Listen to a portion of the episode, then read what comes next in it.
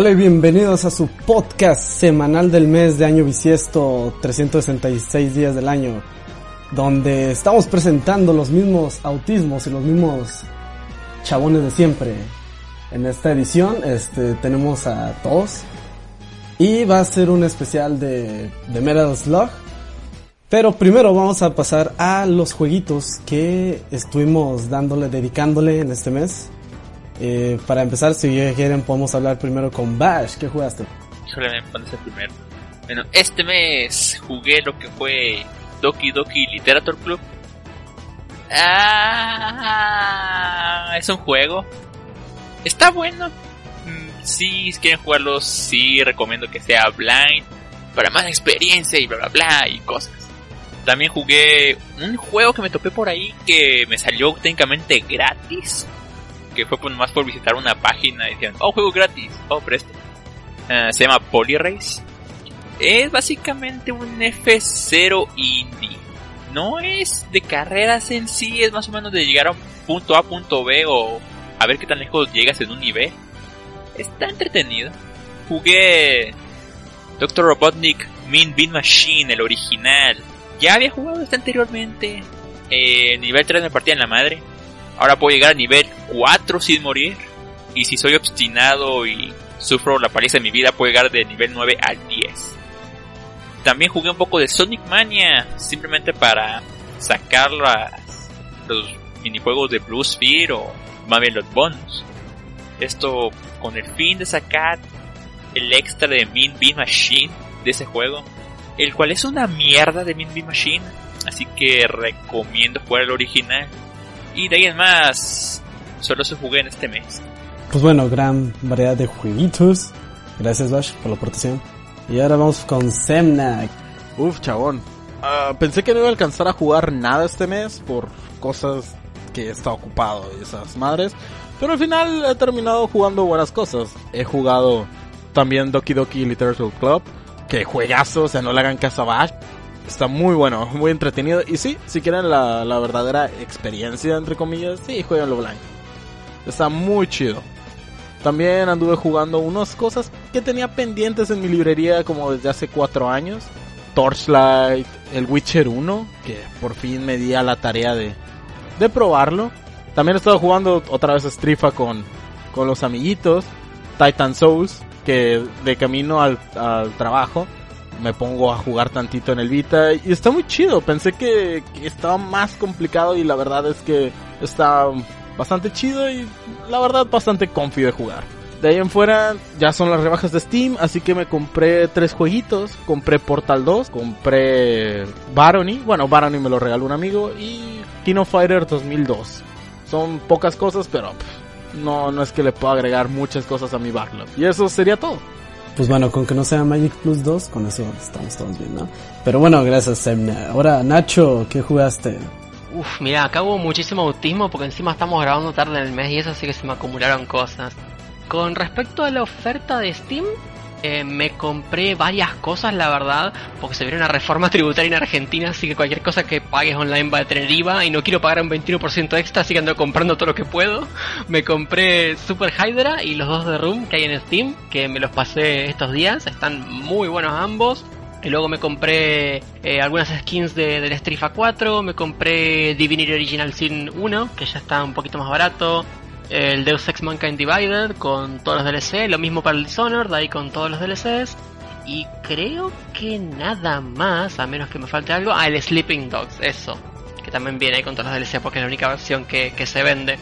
Como dije, de eso lo único que he podido jugar es los, los de Room y los Hydra, el Hydra, porque son, son cortitos. Y luego aparte de eso se me han acumulado otras cosas, como por ejemplo me pasé Breath of Fire 4, me gustó muchísimo, me parece el mejor de la saga. Después estuve jugando los Castlevania de DS, me digné un poquito a ver cómo era la emulación de DS y me pasé el Portrait of Ruin y el Order of Ecclesia. De los dos me gustó más el Order, aunque tiene algunos problemitas con, con los bosses a mi gusto. Luego volví a jugar Sonic Lost World, que me lo pasé en stream. Eh, mismo para Dark Souls, que lo tenía bastante tirado, hacía bastante que no lo jugaba. Al menos normal, porque había hecho un randomizer y eso. Y bueno, esta vez lo jugué normal en stream, la pasé bien.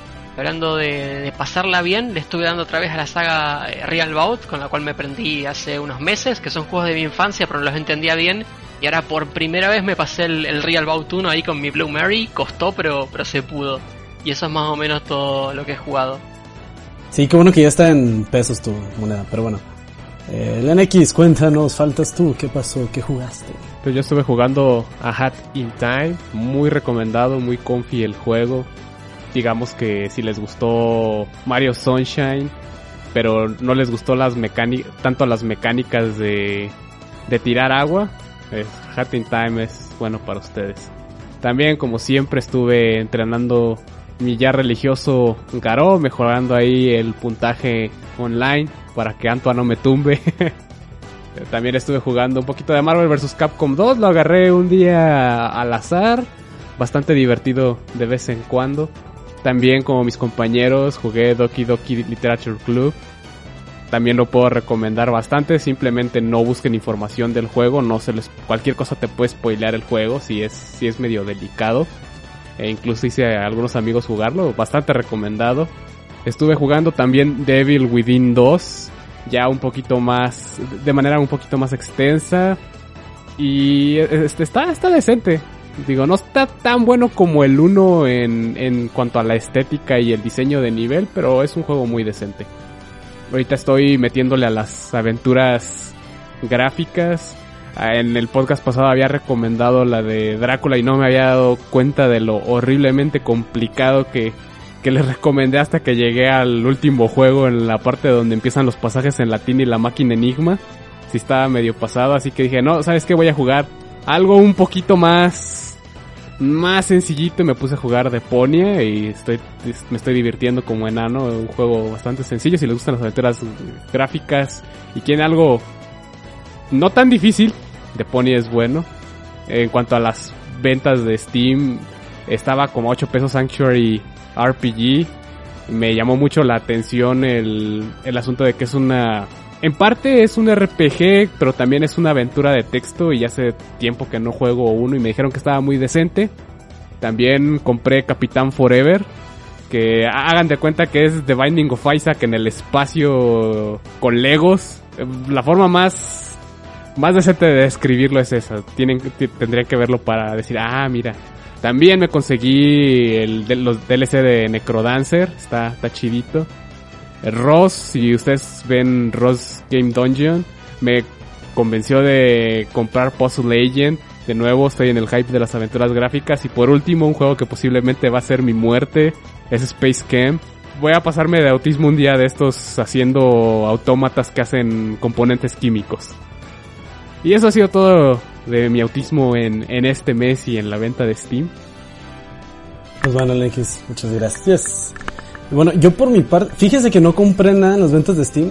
Nada más me llegó la, la notificación de, ah, 25 juegos de tu, de tu lista están en, oferta. Y realmente, pues, ni siquiera me he metido a Steam. No sé, no, no vi si había cromos solo así para sacar dinero, pero bueno, X.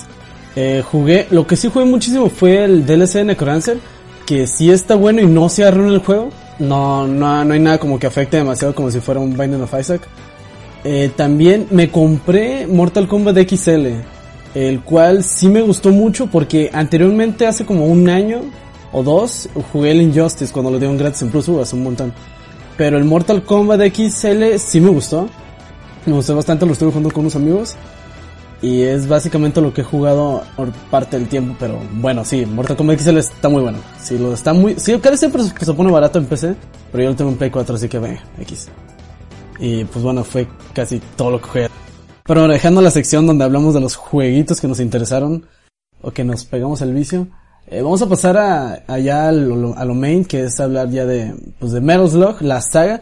Vamos a abarcar en esta parte desde el 1 hasta el 3, pasando por el 2 y el X. Vamos a explicar lo que es Metal Slug y pues gran parte de los juegos y lo que tienen diferencias y lo que va añadiendo con lo, el paso de la trilogía. Así que pues vamos a empezar con Nacho que nos va a hablar primero del Metal Slug 1.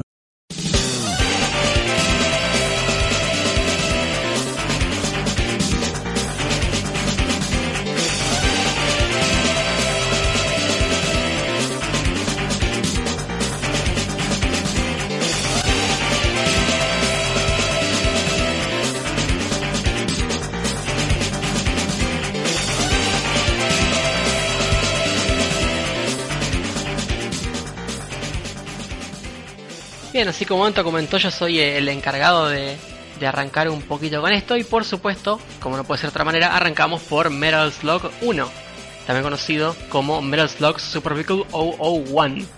Como muchos saben, eh, las plataformas de, de SNK en los 90 estaban repletas de juegos de pelea. Eh, por supuesto, también podíamos encontrar cosas de otros géneros, especialmente shoot'em ups, también bastante populares en Neo Geo pero en general todos quedaron bastante en el olvido debajo de sagas como Feral Fury, Art of Fighting y principalmente The King of Fighters. Sin embargo, Metal Slug es probablemente la única saga que sobrevivió a la época y sigue en el recuerdo de mucha gente. Creada por Nazca Corporation, un estudio conformado por gente que previamente había trabajado en Irem, en juegos como In the Hunt o R-Type 2, más popularmente In the Hunt, en ese juego incluso se ve un poco lo que es el estilo gráfico que luego seguiría en Metal Slug. Pues Metal Slug es una saga de Run and Gun, como todos sabemos, que es tan carismática como difícil, especialmente en sus entregas más avanzadas. Visualmente impresionante para la época, como todos sabemos, pero cada vez menos conforme pasaban los años y continuaban reciclando contenido para nuevos juegos. Como muchos saben, la placa Neo Geo salió en 1990 y se estiró desarrollo en la misma como hasta 2000 y pico. O sea, unos buenos 13 años de vida eh, muy probablemente ya visto esa placa.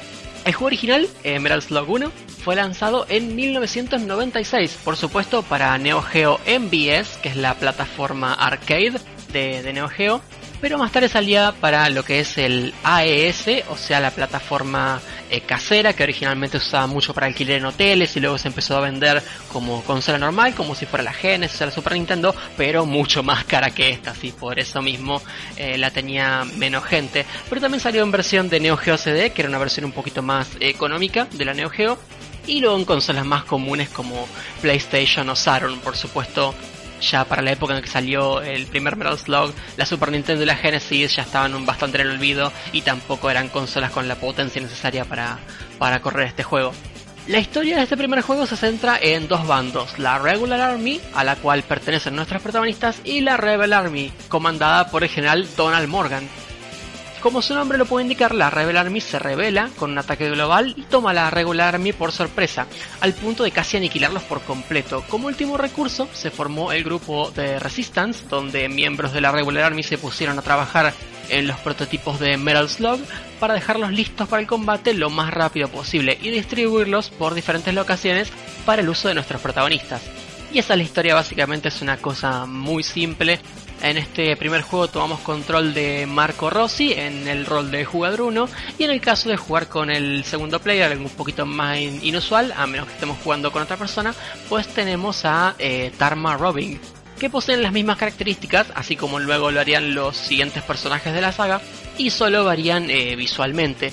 En Neo Geo ambos disparan con el botón A, saltan con el B y lanzan bombas con el último botón, el C, ya que el D en, esta, en este juego en particular no, no es usado. Hablando un poco de, las armas que tenemos en este primer juego, pues arrancamos con la, pistola, que es el arma por default, que tiene munición infinita y disparo a larga distancia. Eh, cada pulsación libera un solo disparo y las balas hacen muy poco daño, pero tiene buena cadencia si llevamos bien el hecho de mashear. Aún así es un arma que por lo general no quiere sacarse encima para no destruirse la mano.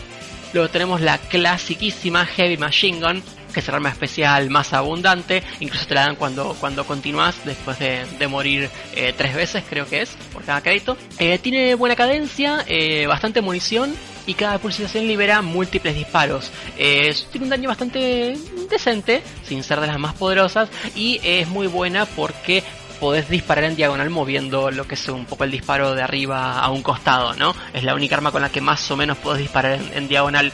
Luego la shotgun con corto alcance y poca munición, mala cadencia también, pero tiene muchísimo daño. Eh, Rocket Launcher también mucho daño, pero ocupa toda la pantalla. También tiene poca munición en, consecuencia. Y es ligeramente eh, teledirigido, solo ligeramente. Luego más adelante en la saga aparecerían eh, los cohetes teledirigidos, pero en este primer juego no, no los tenemos. Tenemos Flameshot, que a diferencia de otros juegos de la saga es bastante malo, al menos a comparación.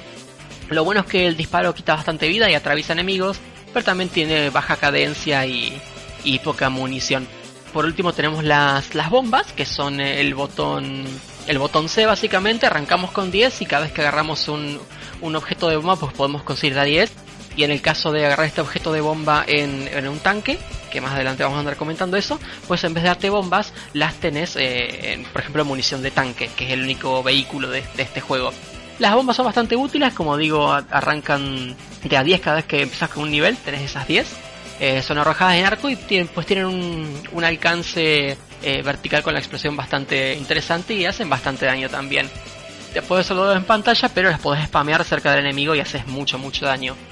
Eh, nuestros personajes, en caso de estar muy cerca del enemigo, usarán armas cuerpo a cuerpo, así nos ahorramos un poquito de munición en caso de tener algún arma especial.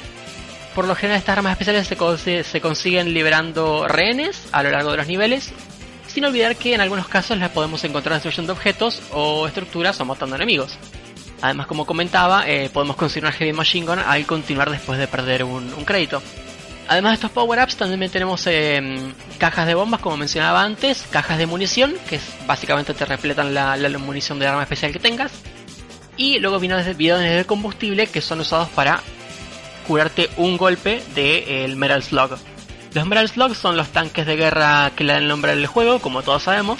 Pueden saltar, agacharse, tienen su propio tipo de bomba, que es el proyectil de salida directamente del cañón y tiene equip viene equipado con una especie de Heavy Machine Gun infinita de color azul. Eh, soportan tres golpes y como dije pueden ser reparados si conseguimos bidones. Eh, tomar una caja de bombas pues suma proyectiles al Metal Slug como estaba comentando. Y por último es posible sacrificar este vehículo si apretamos el botón de disparo y salto a la vez, creo que más la palanca direccional hacia arriba. Hacemos mucho daño pero perdemos el, tanque en consecuencia. Bueno, ya habiendo hecho una, pequeña introducción general, vamos a pasar un poco con, con los niveles. Empezamos por supuesto en la misión 1.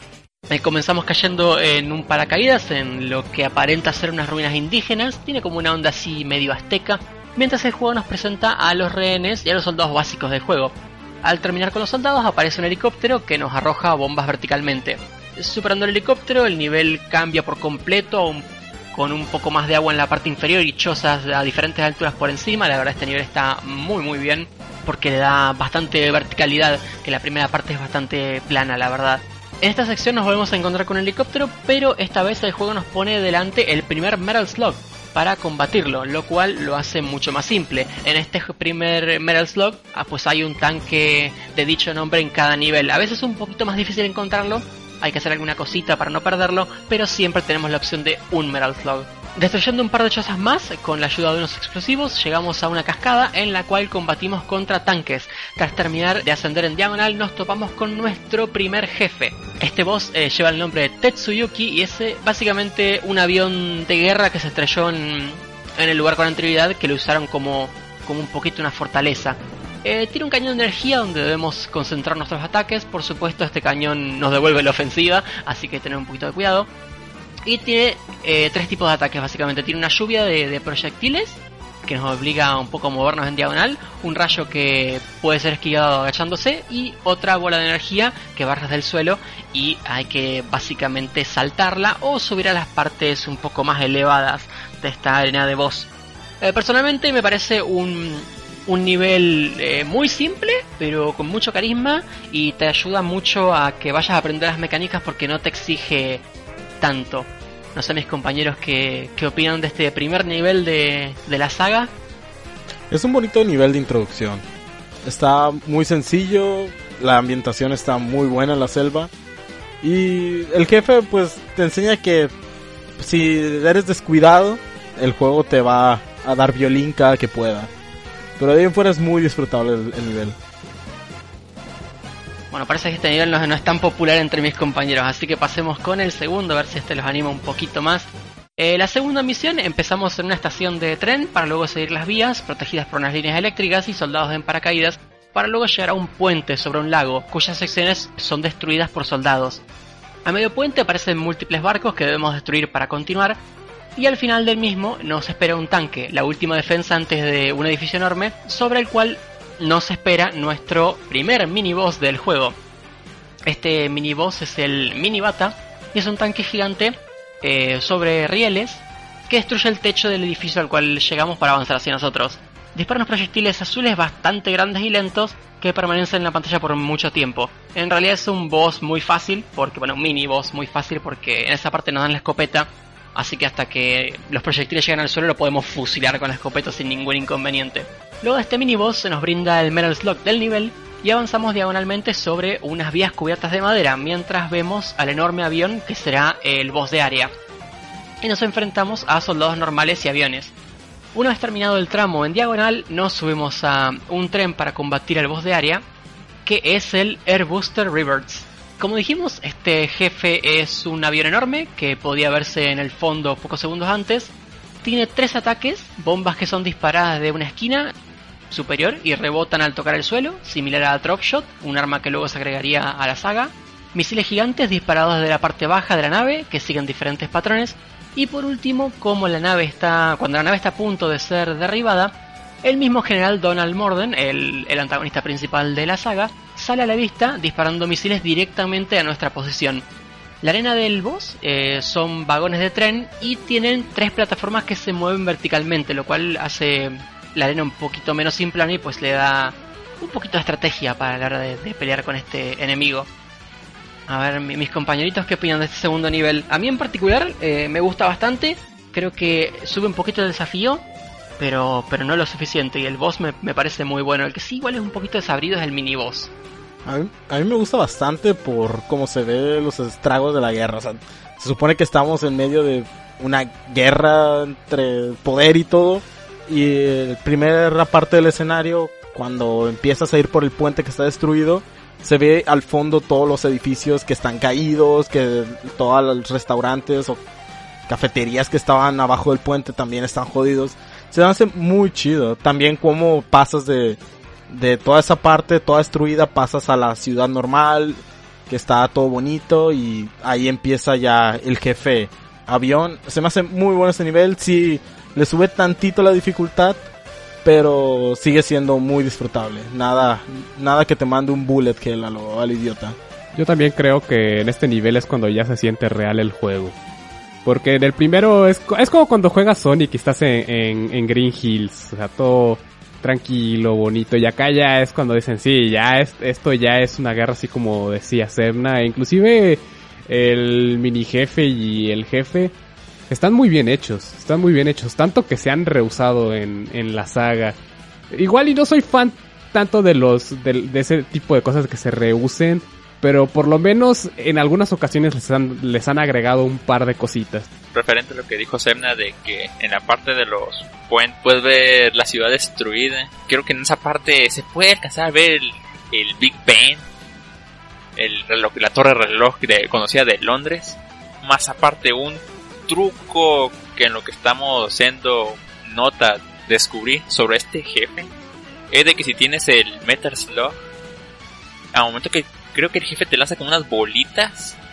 Si sales de Metal Slug, tienes tiempo de inmuni- inmunidad. Así que básicamente esquivas todas las esferas. Vuelves a meter a Metal Slug y puedes pasar esa parte sin problema alguno. Sin que te bajen ningún hit de daño.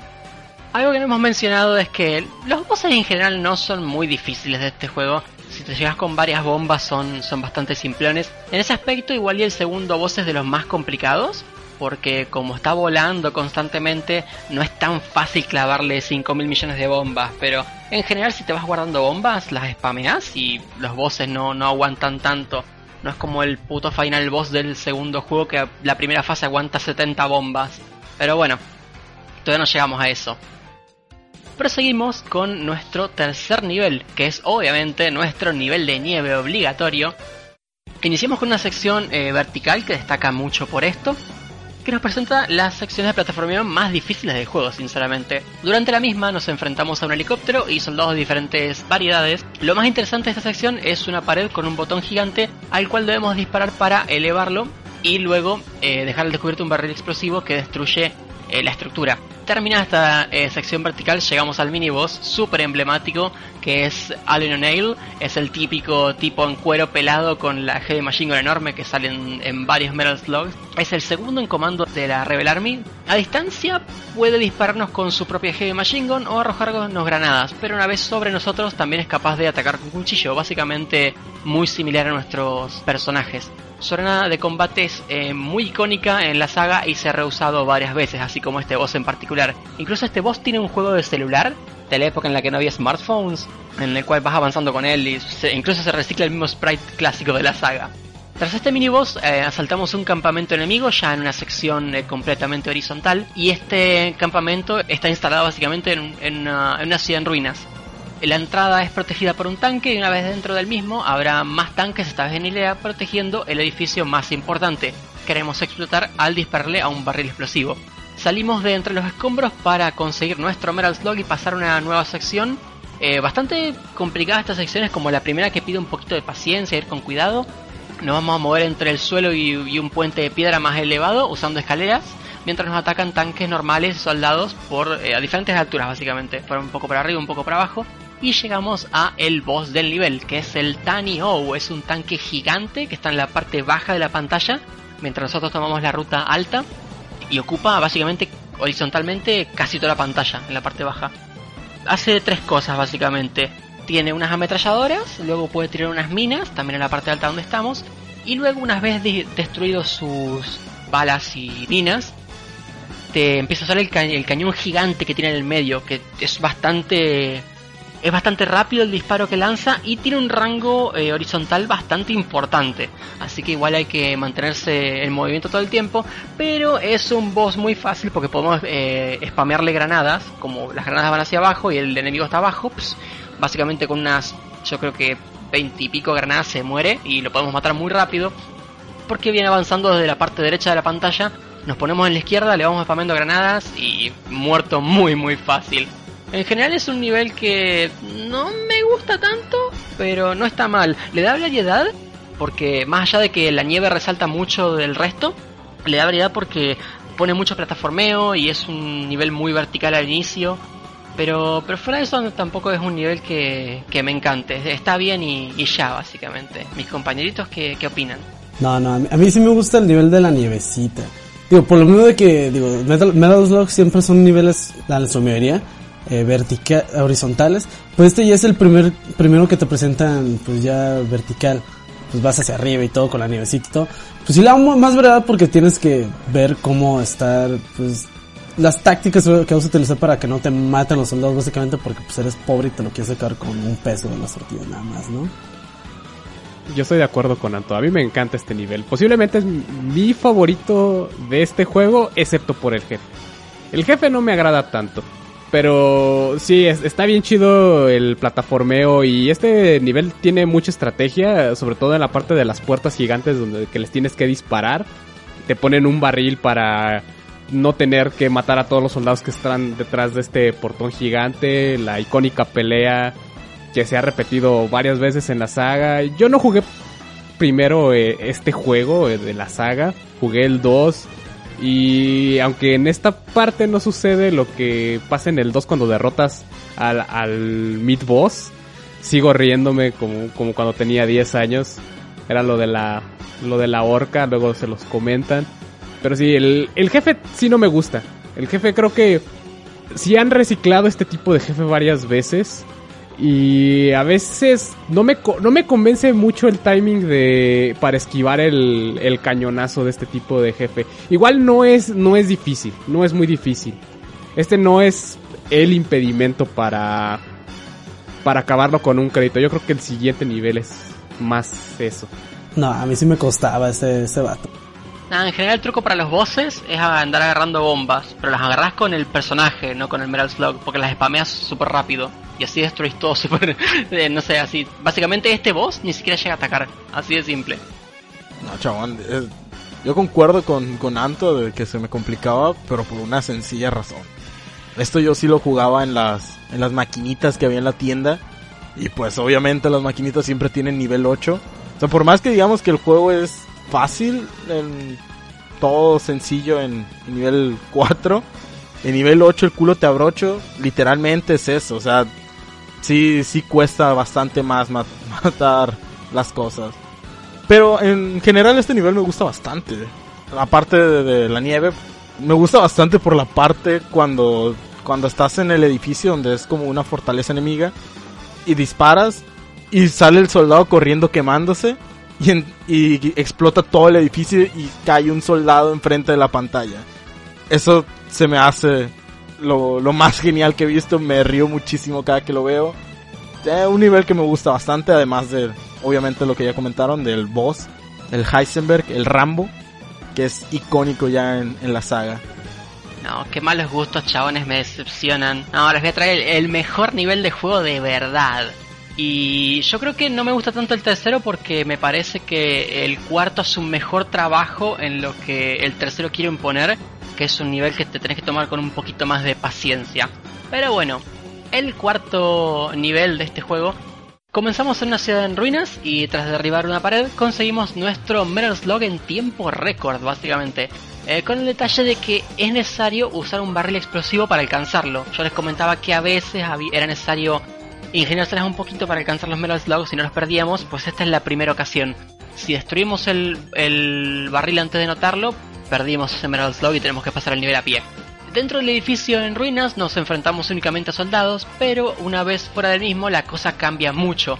Tenemos dos tramos, uno más montañoso, con trincheras y varios tanques que nos bombardean desde un terreno elevado, y otra un poco más llana, donde nos topamos con múltiples torres, que en algunas ocasiones incluso bloquean el paso hasta ser destruidas.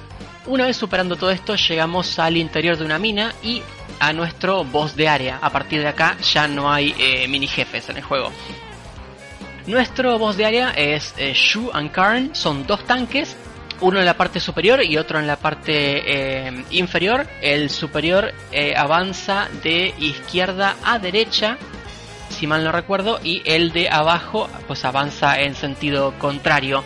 Eh, atacan con su cañón principal si estamos de frente y nos lanzan misiles en un arco independientemente de nuestra posición. En caso de estar detrás de los tanques, eh, sale un soldado a atacarnos desde un, compartimento que tiene en la parte trasera estos tanques. Les digo, este es mi nivel favorito del juego. Eh, antes no me gustaba tanto, ahora que le, le prendí la onda, la verdad me gusta mucho, me gusta mucho la música, me gusta cómo arranca. Se siente diferente que tener el Metal Slug tan, tan temprano no sé, cuando arrancamos con las partes de las montañas me gusta mucho que salgan los tanques. Podés destruir incluso partes de las montañas para que se caigan los tanques. Salen enemigos de ahí, los tanques van explotando. Y tenés que eh, más o menos ir con paciencia. Que es lo que intentaba imponer el nivel anterior eh, con los tanques en la sección final. Acá tenés que ir con paciencia porque como unas torretas. Y pues básicamente si vas a, a lo imbécil es muy probable que te maten o te dejen el, el Metal Slug bastante bajo. En general este nivel es, es mi favorito del juego con bastante diferencia. Yo no estoy de acuerdo, a mí no me gusta este nivel. Pero es más por el hecho de que jugarlo en maquinitas nivel 8 los tanques los tanques de desde las desde los de los riscos y montañas caen todo el tiempo, todo el tiempo. Y es aquí donde se convierte un poquito más en bullet hell, por están las como las torretas después de los de los tanques y hay un chingo de balas por todos lados. El jefe no me molesta tanto. El jefe está está mejor que el que el del nivel anterior, la verdad. A mí no es que me encante el nivel, pero pues tampoco lo odio. Nah, a mí sí me gusta mucho este nivel. A mí me gusta la parte inicial en la que Nenix decía que por ahí te, te bombardeaban mucho. Porque hay trincheras y todo, entonces te obliga a usar tu arsenal. Entonces a veces estás disparando hacia arriba con la con el arma de- del tanque y tenés que andar usando granadas para la parte de abajo para, para matar soldados que se esconden en las trincheras. Y en general me gusta mucho el ambiente. Eh, Semna mencionaba cómo en el segundo nivel se ven los edificios un poco dañados y en el tercer nivel mencionábamos cómo también había ciudades en ruinas. Esta también es una ciudad en ruinas y creo que es el nivel que mejor representa la guerra, porque Metal Slug es un... Es, el primero al menos es un juego que está muy consciente de los daños de la guerra. Los créditos lo demuestran en excelencia. Y este creo que representa muy bien lo, lo que es la catástrofe con todos los... el- ese primer edificio todo destruido es algo que siempre me queda en la cabeza. Es artísticamente mi parte favorita del juego. La música también me encanta y, y el layout de enemigos es algo que también eh, disfruto. Ahora sí, eh, vamos con el nivel 5, nuestro anteúltimo nivel. Este nivel 5 iniciamos en una ciudad, pero esta vez no en ruinas. Eh, de fondo hay edificios enormes y a veces llenos de soldados que podemos destruir por puntos y power-ups. Hay varios autos obstruyendo el paso también. Se nos brinda un Metal Slug y nos atacan aviones justo antes de llegar a la primera de dos paredes extremadamente resistentes con una torreta de misiles encima y debemos derribarlas para proceder. Mientras lo intentamos, un montón de enemigos hacen spawn en la parte izquierda o superior de la pantalla, entre ellos incluso uno de los dos tanques que matamos en el nivel anterior. Tras caer la última pared, llegamos al boss. Como mencionaba ya, no va a haber mini bosses a partir de ahora. Este boss es el Iron Nokana, que es un camión altamente modificado para el combate. Su arma principal es un cañón frontal que dispara a modo de lluvia, pero también esconde un lanzallamas en la parte baja donde descubrimos varios rehenes y los destruimos. Y si nos ponemos debajo de él, empieza a lanzarnos misiles de ambos lados. Por último, si nos ponemos en su espalda, eh, este enemigo carga un tanque normalito en la parte superior y va a ser quien se encargue de atacarnos en caso de que estemos en esa posición en su espalda. Personalmente, este es el nivel donde me parece que este juego se pone cáncer. Estoy de acuerdo en eso porque es la parte donde empiezan a salir soldados de todos lados y hay dos partes en el nivel donde se tiene tu avance de manera premeditada, ponen una pared y un dude con un lanzacohetes y obviamente ponen un helicóptero de combate, entonces tienes que estar muy al pendiente de todos lados para que no te maten si estás tratando de hacerle one credit a este juego. También me parece que es un nivel muy cortito, ¿eh? Este es el que siento más corto de todos. Creo que la única cosa que me gusta de este nivel y es la de la primera vez que lo jugué era cuando podías pisar los, los carros con el tanque.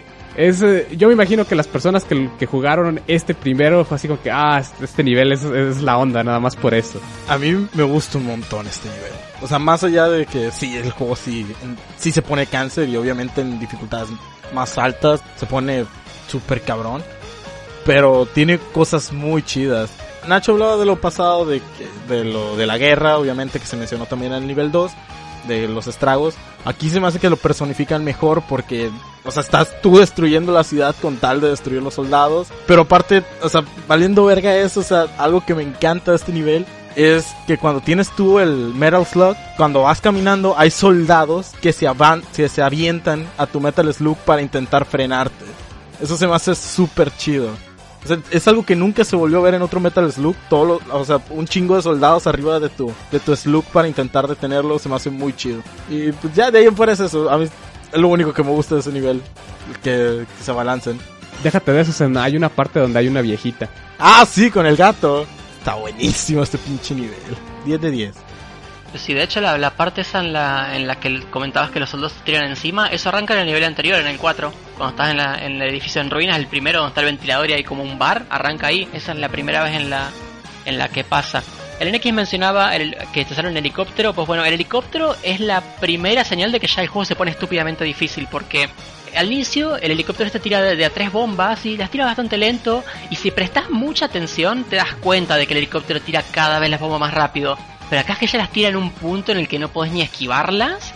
Sale un, un camión de uno de los lados de la pantalla que te, te, impide el movimiento fácil y encima del otro lado hay una pared que aguanta un montón y tú no lo puedes destruir. Entonces, sinceramente, este nivel ya no solo es molesto por el layout que me parece muy plano y por la cantidad de enemigos que hacen spawn, sino que ya todo el, todo el ritmo del juego se acelera demasiado y sinceramente no me gusta. Probablemente me parezca el peor nivel del juego, no sé cuál me parece peor, si este o el siguiente. Así que hablando del siguiente nivel, ya la Final Mission, la, misión 6, eh, este es el sexto y último nivel como estaba comentando. Y empezamos en un terreno montañoso con bastante vegetación, para rápidamente pasar una especie de puente metálico altamente defendido por tanques y soldados. Llegado a un punto, el mismo Donald Morden llega en su helicóptero para destruir el puente y arrojarnos al mar.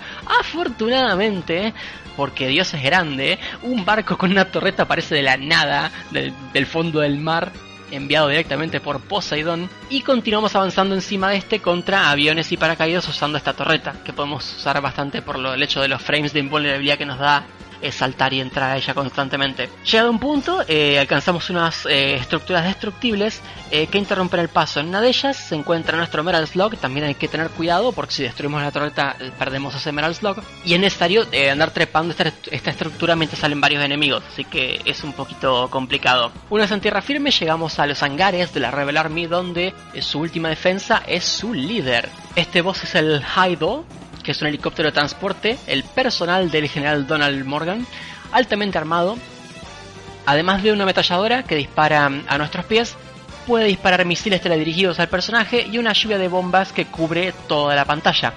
Por si fuera poco, el mismo, el mismo Morgan sale a la vista con un lanzacuetes a dispararnos directamente a nuestra posición. En varias ocasiones es necesario destruir eh, sus disparos con el nuestro para poder eh, sobrevivir. Personalmente, como les decía, este me parece el peor nivel junto con el anterior. Lo, bueno de este es que se siente súper épico, pero en términos de diseño también es muy molesto, igual que el anterior. Afortunadamente no es tan plano. Mis compañeritos, ¿qué, qué opinan? Bueno, yo siento que está un poquito mejor ejecutado a las partes donde te detienen y hay un montón de soldados. Pero siento también que las partes del barco en donde te detienen, yo creo que con uno hubiera sido más que suficiente. La parte donde te dan el, el Metal Slug, que Normalmente la gente le vale madre y, tira, prefiere tirar la, estructura y seguir eh, su camino que andarse trepando, porque aparte, si te tardas mucho se, te va el barco, lo empuja la estructura y pues, obviamente te caes al agua. Y eso no es bueno para el, One Credit. También creo que este es el jefe final más fácil de toda la saga. Sí, probablemente estoy de acuerdo. No porque sea súper fácil, pero porque no es tan complicado como los otros. Ya les comenté en un pequeño spoiler que el, la primera fase del boss final del 2 aguanta aproximadamente 70 granadas. Es una puta locura. ¿Alguien más tiene algo que comentar de, este último nivel antes de pasar al final? A mí sí me gusta este nivel, pero es porque a mí de verdad me gusta bastante el juego cuando se pone muy frenético. Es un pedo estos niveles cuando, cuando estás pagando moneditas en la maquinita. Pero cuando lo juegas a tus anchas en tu casa y te, si te mueres te da igual, disfruto bastante esos niveles.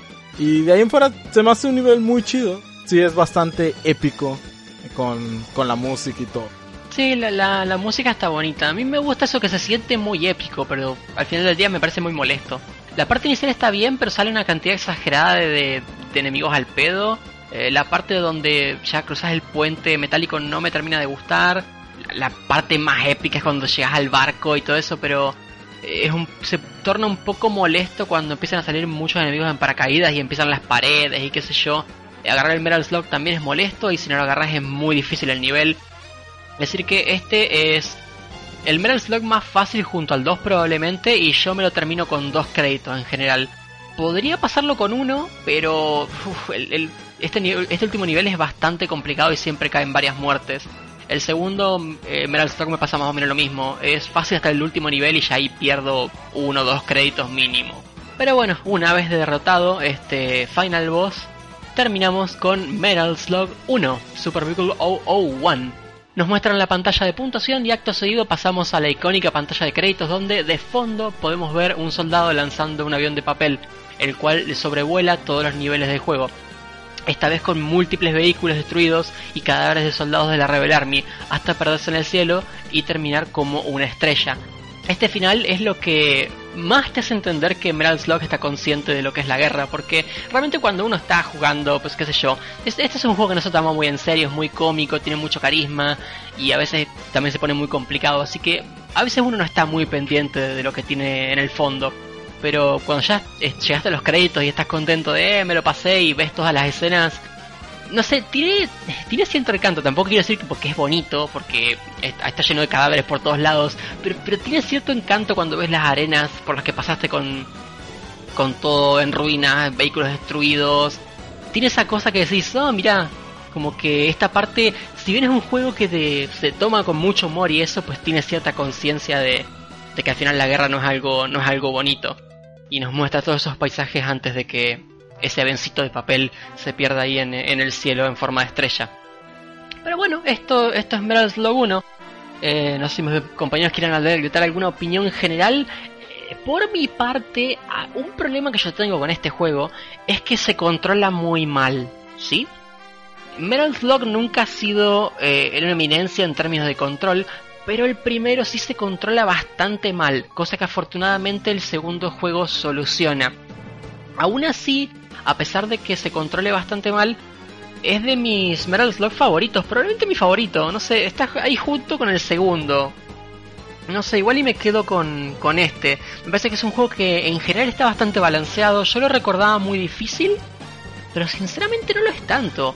La primera vez que lo agarré, después de mucho, mucho tiempo, Y con todos estos problemas que les decía de estar sufriendo el control, creo que me lo pasé con tres créditos. Y de ahí me lo empecé a pasar con dos créditos cuando ya me acordaba un poquito más de, los niveles.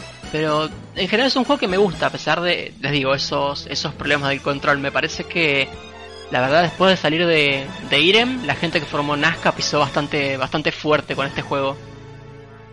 Fíjate que Metal Slug 1 se me hace muy chido como, como primer juego. Te da las bases de lo que va a ser. Eh, cimienta muy bien las bases para, para los demás juegos. Y además que no por ser el primer juego es malo o inferior a los otros. A mí se me hace muy chido y sigue siendo disfrutable hasta la fecha jugarlo. Bueno, aquí el Metal Slug 1 yo casi no lo jugué. Yo me dedicaba más a jugar del 2 al 3 y el 4. El 4 se lo jugué bastante, pero pues ese no viene al caso. Sí me gusta, me gusta que sea más simple que los otros. Porque si se dan cuenta en este Metal Slug no hay, no hay cosas sobrenaturales como momias, zombies, eh, aliens. Es básicamente todos los jefes son vehículos y armas de destrucción. De ejército, así. Porque digo, eso es lo que va, digo, es un ejército, se está, se está armando un pedote y pues es eso, guerra y total, normalito. Y digo, sí me gusta que sea simple y se quede con eso. A mí me gusta el hecho de que es un Metal Slug que sí es posible hacerle one credit. Les digo, el más fácil de la saga, no por eso quiere decir que sea un juego fácil, pero sí es el, el más justo por lo menos de la saga. Como lo había dicho Nacho en el, en el 2, el último jefe aguanta mucho y es el, lo que evita que sea pues mi favorito y el y al que voy cada vez que quiero algo un poquito más relajado. También creo que, que este, este lo tiene, tiene todo. E inclusive se puede notar que el, el artwork se le puso mucho cuidado, pero mucho cuidado a, este juego. Tal vez los, los ambientes no son tan variados como en las otras entregas, pero está muy pulido, la verdad. Trabajo de, de un juego de SNK. Bueno, concordando con lo que dijo Antoine, sí este Metal Slug es el que se ve un poco más normal en cuestión tanto a enemigos y jefes. Porque los jefes que tenemos aquí pueden ser vehículos de guerra que realmente pueden existir y no se sobresalen muchas cosas en cosas sobre, sobrenaturales o mega robots gigantes. Eh, tampoco lo jugué tanto. Jugué más el 2 y 3. Bueno, y con esto ya terminamos lo que es eh, Metal Slug 1. Y por supuesto vamos a proseguir con Metal Slug 2. Así que Bash, tengo el gusto de pasarte la posta y continuamos con vos. Ok. En ese caso voy a hablar de Metal Slug 2.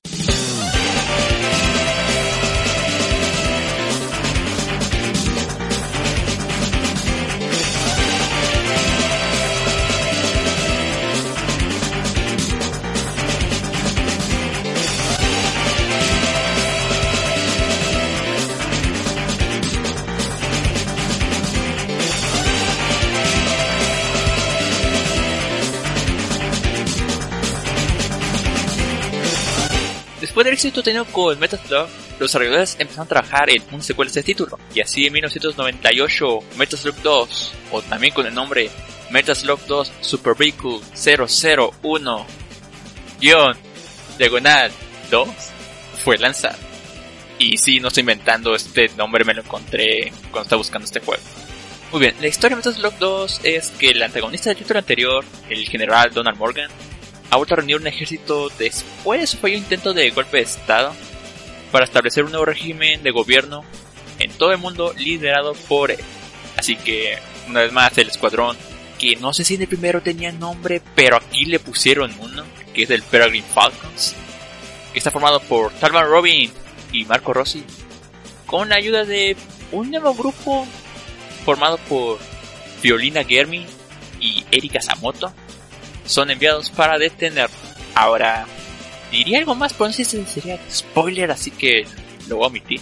Y sí, como la historia dice, este juego agrega lo que son dos nuevos personajes, viene siendo las protagonistas, Eri y Fio, las cuales no cuentan con ninguna diferencia en cuanto a características de lo que pueden hacer, simplemente es una variación visual.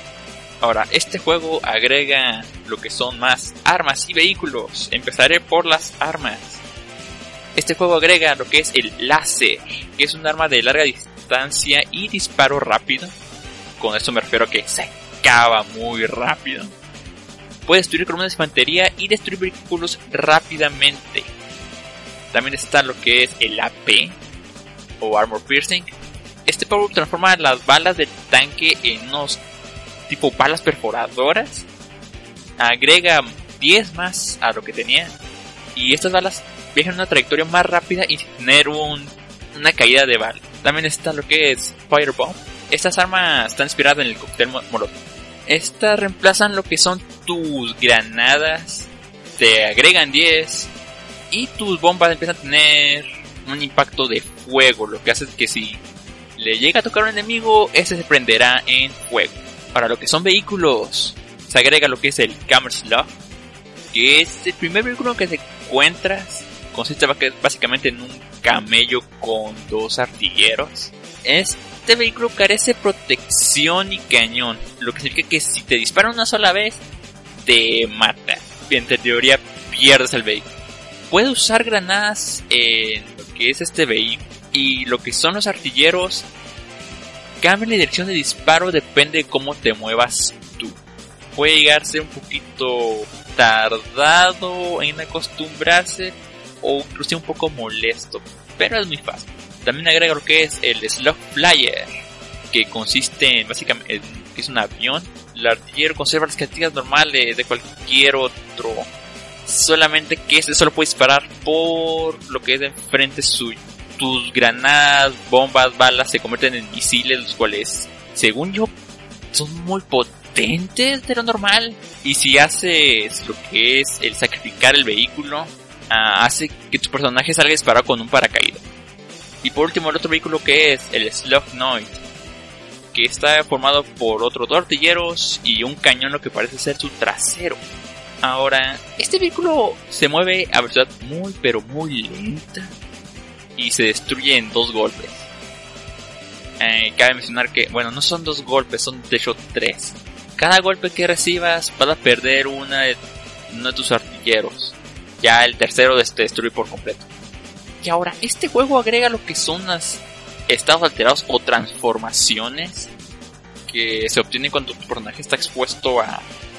Puede ser una munición o hacer algo en lo que no te esperarías hacer. Las transformaciones consisten en dos. La primera es la momia, que se obtiene cuando tu personaje es atacado por un aliento de momia. Te transformas en una, reduce tu velocidad de disparo, tu velocidad al caminar, no puedes usar el cuchillo y pierdes cualquier arma especial que tenías. Y si a agarrar cualquier arma especial, se transformarán en puntos. De igual manera no puedes usar vehículos. La forma en la que te puede devolver a la normalidad es consiguiendo lo que es como una tipo poción o antídoto que creo que es rojo azul de esos colores brillaban también está la transformación lo que es Big que se obtiene cuando tu personaje agarra muchos objetos de comida provocando que el narrador grite oh oh Big y te transformas en un gordo o gorda dependiendo de qué personaje uses. Te reduce movimiento pero todas tus armas son alteradas, haciendo que las balas hagan mucho más daño. De igual manera, el ataque de cuerpo a cuerpo cambia el cuchillo por lo que es un tenedor. Tus granadas cambian a unas más grandes y potentes. Y creo que si mueres, explotas como un globo, lo cual es súper divertido. Y la forma de revertir este efecto, que no sé si debas de revertirlo porque es mucho más fuerte, se revierte si consigues lo que es frasco de polvo dietético. O si durante mucho tiempo deja de agarrar objetos de comida. Ahora, pasando los niveles. La misión 1 iniciamos cayendo en paracaídas en lo que es un desierto. Y mientras vamos avanzando, el juego nos presenta soldados totalmente distintos a lo que veíamos en la primera entrega. Y después el escenario empieza a cambiar lo que es un pueblo árabe musulmán, no estoy muy seguro y a la vez nos muestra que los rehenes siguen siendo parte de este juego.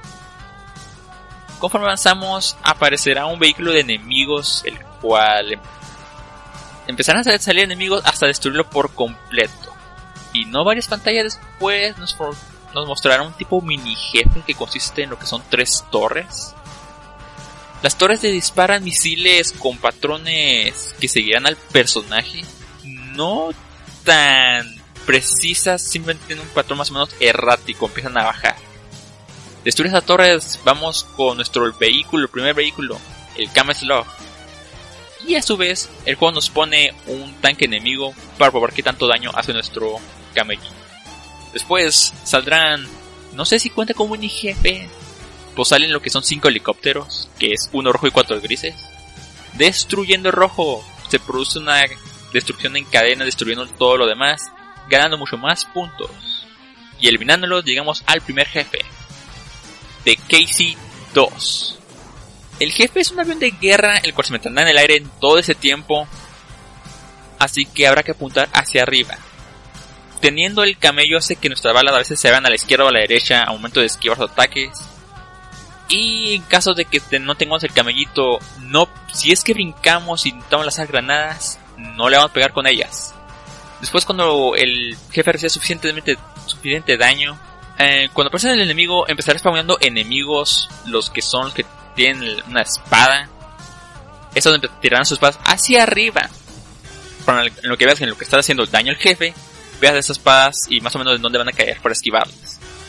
Cuando reciba suficientemente daño el jefe, deja spawnear estos enemigos de espadas y saldrán dos soldados con bazooka, el cual empezarán a dispararte al lugar donde se encuentra tu personaje.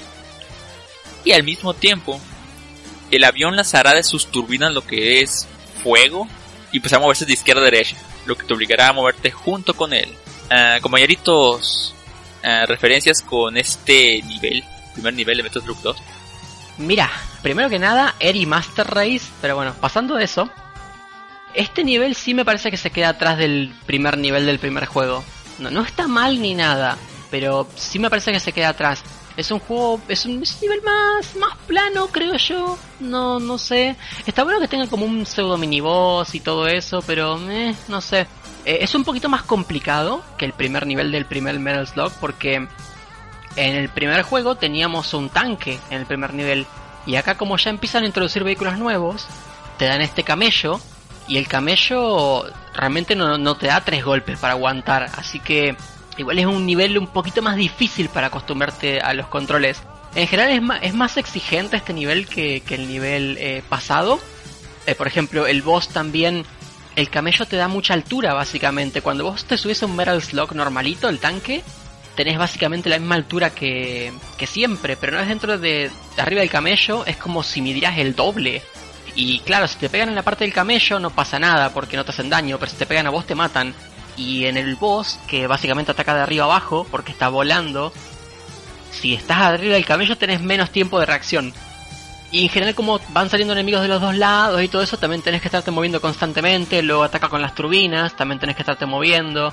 Eso es un, es un nivel más exigente, pero tampoco lo suficiente. Es, es un sirve de primer nivel. El tema es que me parece más plano que el primer nivel del primer juego y también tiene menos variedad. Pero, pero sí, no, no tengo ningún inconveniente, simplemente es un poquito peor que, el del primer juego a mi gusto. Sí, el diseño de nivel es un poquito más sencillo, sobre todo porque es en, en un desierto. Igual se ve un poquito más con vida el lugar, porque cuando llegas hay un tipo haciendo un trato con otra persona, hay un changuito arriba de la casa, cosas así. Entonces no se ve tanto como impacto de guerra como en el anterior es un poquito más eh, light en, su en su forma de reflejar las cosas. Igual es un poquito más por, por la época en la, en la que salió el juego, que cambió el, el estilo en el cual presentaron un poco la, la guerra. El, el jefe creo que me agrada más en el del X que el del 2. Aunque de todas maneras se, se reutiliza. Bueno, por, por mi parte me acuerdo más de, del X que el X pues es de noche y así, digo, hace cambio en cuanto al, en cuanto a la paleta de colores y digo, sí está bueno el primer nivel, digo, es un nivel sencillo con talibanes y todo, pero se puede, eh, se puede pasar bien con un crédito, porque digo, aunque el primer boss sí sea muy fácil, bueno, el X también sigue siendo fácil aunque te pongan los dos juntos. Muy bien. pasando a la misión número 2. La misión empieza en, una en lo que Egipto de noche, cerca de un río. Así que tenemos nuestro camellito, se va a tener a tomar agua, mientras nosotros nos vamos a entrar lo que es una tumba diagonal mina. Dentro de esta empezaremos a ver trabajadores y vemos que algunos han entrado a una zona que dice no entrar momia y no varias pantallas vemos que uno de los mineros es atacado por uno a menos que seamos suficientemente rápidos para disparar y matarlo, lo cual técnicamente salvamos al minero. Si no, el minero se convierte en otra momia. Después, avanzando por el nivel, nos toparemos en lo que son unas estructuras con un letrero que dice momia. Y mientras no sean destruidas, van a spawnear momia. Para entrar nomás en las minas, e encontrar, entraremos en lo que son las ruinas del templo. Lo que empezarán a aparecer unos murciélagos con lo que son jarrones morados y sí, si nos tiran esa cosa, también nos transformamos en momias. Bueno, en esta parte el nivel se transforma en lo que es un más o menos nivel vertical y horizontal, porque empezamos a ir de un lado para otro, empezar a subir, y la otra vez de un lado para otro empezar a subir. Mientras subimos, nos toparemos con un poco de trampas, que también nos transforman en momia porque son gases morados. Hay un plataformeo que no es tan exigente, a menos que quiera ir por puntaje, porque creo que hay una parte que tienes que hacer un salto muy largo. Mientras seguimos subiendo, llegamos a lo que es a una torre con troncos de madera con plataformas. Ahí nos topamos con nuestro siguiente vehículo, el Slugnoid, el cual funciona similar a lo que Camello en cuanto a lo que es su disparo. Es lento, tienes que caminar de lado, brincando. Es como se debe mover en este Metal Slug. Y subiendo un poco esta torre nos encontramos al segundo jefe, el Aishinero en lo personal, este es el jefe que siempre recuerdo cuando menciona la saga Metal Slug. Este jefe es una excavadora gigante que empezará a ir comiéndose la torre, lo que te obligue a que tienes que subir y disparar al mismo tiempo. Su ataque consiste en lo que son tirar esferas eléctricas en donde tu personaje se encuentre. En lo que son algunos momentos empezará a cargar como un láser que no te hará daño a menos que te quites del medio. Y en algunas ocasiones se empezará a apresurar lo que es a comer la torre, lo que te obliga a moverte de manera más rápida. Y si este jefe es un tanto sencillo, pero muy memorable en mi opinión. Cosas que decir del nivel 2, chabón. Sí, aquí es cuando ya vemos un cambio súper cabrón del Metal Slug 1 a este. El 1 mencionamos que era guerra 100%, que no había cosas sobrenaturales. Y aquí el segundo nivel es la momia. O sea, literalmente, o sea, te pasas por los huevos eso de la guerra ya, que es solo guerra. Y está muy chido, digo, lo implementan muy bien. Se tiene ahora eso de las transformaciones, que, está muy chido. Que de momia te puedes pasar humano con un antídoto. Es una mecánica muy chida que te hace tener más cuidado. Y de ahí en fuera es un juego, un nivel muy chido. A mí me gusta bastante. Y el jefe creo que es un jefe bastante complicado si no lo, si no lo sabes jugar bien, pero hay un queso, cheese, que puedes hacer que cuando el jefe recién sale, te pones en la parte inferior derecha y con el slug solo disparas para abajo y el jefe no te hace nada. Y ya, listo. No hay problemas del jefe. Sí, ese truco que dice Josecito sí lo conozco, pero nunca me ha salido bien. Eh, en general el boss me parece un poquito más complicado si vas con el, con el, con el robot. Como tenés que estar saltando constantemente, eh, es muy fácil eh, sin querer tirarle el robot y perderlo. Pero si vas a pie es muy fácil. Y bueno, igual si, si perdés el robot no es que pierdas el nivel. Pero bueno, en general este nivel me gusta mucho más que el anterior, la verdad. la primera parte como que me... O sea, está bonito que, el camello se sienta, se, se, se ponga a tomar agua, eso, eso está bueno. Eh, luego la parte que sigue me gusta mucho la introducción a las momias, con el trabajador ahí arrastrándose por el suelo del miedo, está, está muy bueno. Eh, pero siguiendo esa parte como que el nivel me... Ahora ya cuando entras a las las profundidades, que está todo oscuro, eso ya ahí el nivel se pone grosso de vuelta. Tiene un montón de, retos de plataformeo para conseguir puntos, eh, tenemos puntos ocultos como el de la gema que requiere pegarle al zombie. Y en general visualmente es, es muy atractivo, eh, el boss eh, es mucho más bonito que el anterior, me, me gusta más, me parece más interesante porque también ofrece no sé, no sé decir reto de plataformeo, pero bueno, te tenés que estar moviendo constantemente y te genera esa presión eh, especialmente cuando está cargando el disparo que ocupa casi toda la pantalla. En general me parece un, un nivel mucho mejor y por supuesto la mecánica esta de la momia está, está buena, le da un poquito de, de variedad. Bueno, este nivel es el responsable de que este sea mi juego favorito de la saga. Me encanta este nivel. Es donde empieza a hacer ramp up el, el, el Metal Slug. También me gusta el siguiente, pero hablo de él después. Yo creo que la parte donde entras a las, a las ruinas es, es buenísima. Está muy bien ejecutado, sobre todo por el hecho de que en este juego hay un énfasis en que hay un montón de secretos, pero hay una gran cantidad de secretos para aumentar tu puntaje y poner tu nombre en el tope de- del leaderboard de la maquinita. Y este nivel realmente requiere, requiere cierta maestría para que puedas conseguir el máximo puntaje de él. Sobre todo en, en, hay una parte en la que tienes que saltar que no se ve muy obvio que puedes eh, pararte ahí. Es- esa parte es bastante complicada y te puede, te puede aumentar el puntaje bastante. Sobre todo las transformaciones creo que es una de las grandes adiciones de Metal Slug. No te matan, pero te, da algo, te da una forma de, de seguir jugando sin gastar más créditos y inclusive te da una forma de recuperarte en de que te vuelvas momia y ya se acabó, eres momia para siempre y rífatela con esa transformación. No, te dan un antídoto. Igual hicieron un- un- unos cuantos cambios en X que eh, de principio no me gustaron, me gusta más el nivel original, pero después le fui agarrando aprecio. En, en, en corto este, este nivel es, buenísimo, buenísimo.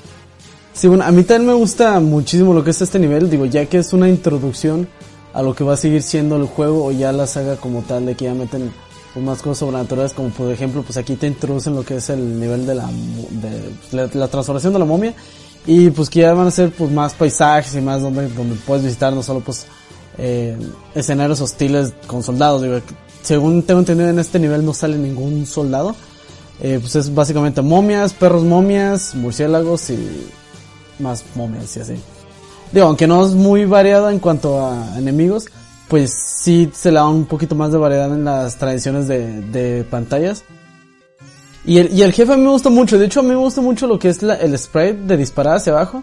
No sé por qué siempre me gusta nada más, o sea, saltar, que puedes ir saltando mucho hacia arriba y disparar continuamente. Pero sí, el jefe también me gusta mucho, digo, era una de las partes que me gustaba mucho llegar a este nivel. Y también por siguientes, pero pues este tan, este, los más recordados. Pasando este nivel, llegamos a la misión 3. Pero en este, en este punto le vamos a pasar el micrófono a mi amiguito Sebna. Sebna, cuenta lo que queda del juego. Fierro. Bien, empezamos la misión 3 cayendo en un paracaídas, en un tren de suministros enemigos. Al poco tiempo de iniciar la misión y empezar a abrirnos pasos por el tren, se pone en marcha. Dentro del nivel podemos ver cómo hay distintos tipos de soldados, desde enemigos dentro de un tanque hasta enemigos con carabinas, morteros, cubiertos por columna. Y tendrás que abrirte paso por los vagones lleno de ellos. El escenario sufre ligeros cambios con el fondo conforme avances el nivel para saber que el tren obviamente está en movimiento y el tiempo está pasando. El primer cambio es cuando el tren pasa por un puente. Eh, Abajo hay agua y atrás hay una ciudad. Entonces deslizadores empiezan a atacarnos desde abajo. Y tendremos que destruirlos. Después, en otro cambio de escenario, el cielo empieza a oscurecer y tendremos que pelear con contra artillería pesada de los enemigos, como tanques, tanques antiaéreos, morteros, enemigos con motos y hasta aviones enemigos. Todo con la ayuda de nuestro Slug Flyer, que esperemos que no lo hayan perdido en, la pelea porque nos dará una ligera ventaja cuando empecemos el jefe, porque es hora del jefe. El jefe se llama Dragoon Nosuke. Este jefe es una especie de tanque con un sistema hidráulico que le permite ajustar su altura. Este se agachará si nos metemos entre sus patas para intentar aplastarnos. Está armado con una torreta que dispara en diferentes direcciones para tumbarnos si aún conservamos el Slug Flyer. Lanza una especie de helicópteros de fuego que nos rastrean para intentar derribarnos si estamos encima de él cuando, cuando se tira al suelo. Dentro de la pelea habrá prisioneros que podremos rescatar, los cuales nos brindarán armas, municiones o gasolinas si conservamos el Slug Flyer. Para hacer un poco más sencilla la pelea. No es una pelea de lo más complicada y la verdad es bastante disfrutable. Mis amiguitos tienen algo que decir del nivel. Mira, a mí en particular me encantan los trenes y todo, pero por algún motivo este nivel como que tampoco me fascina. Está bien y todo, pero me quedo con el anterior. Eh, lo que sí está súper grosso de este nivel es el boss. El boss me gusta muchísimo. Creo que el hecho de que te den el avión te da mucho juego porque eh, varios de los ataques de este boss ocupan casi toda la pantalla.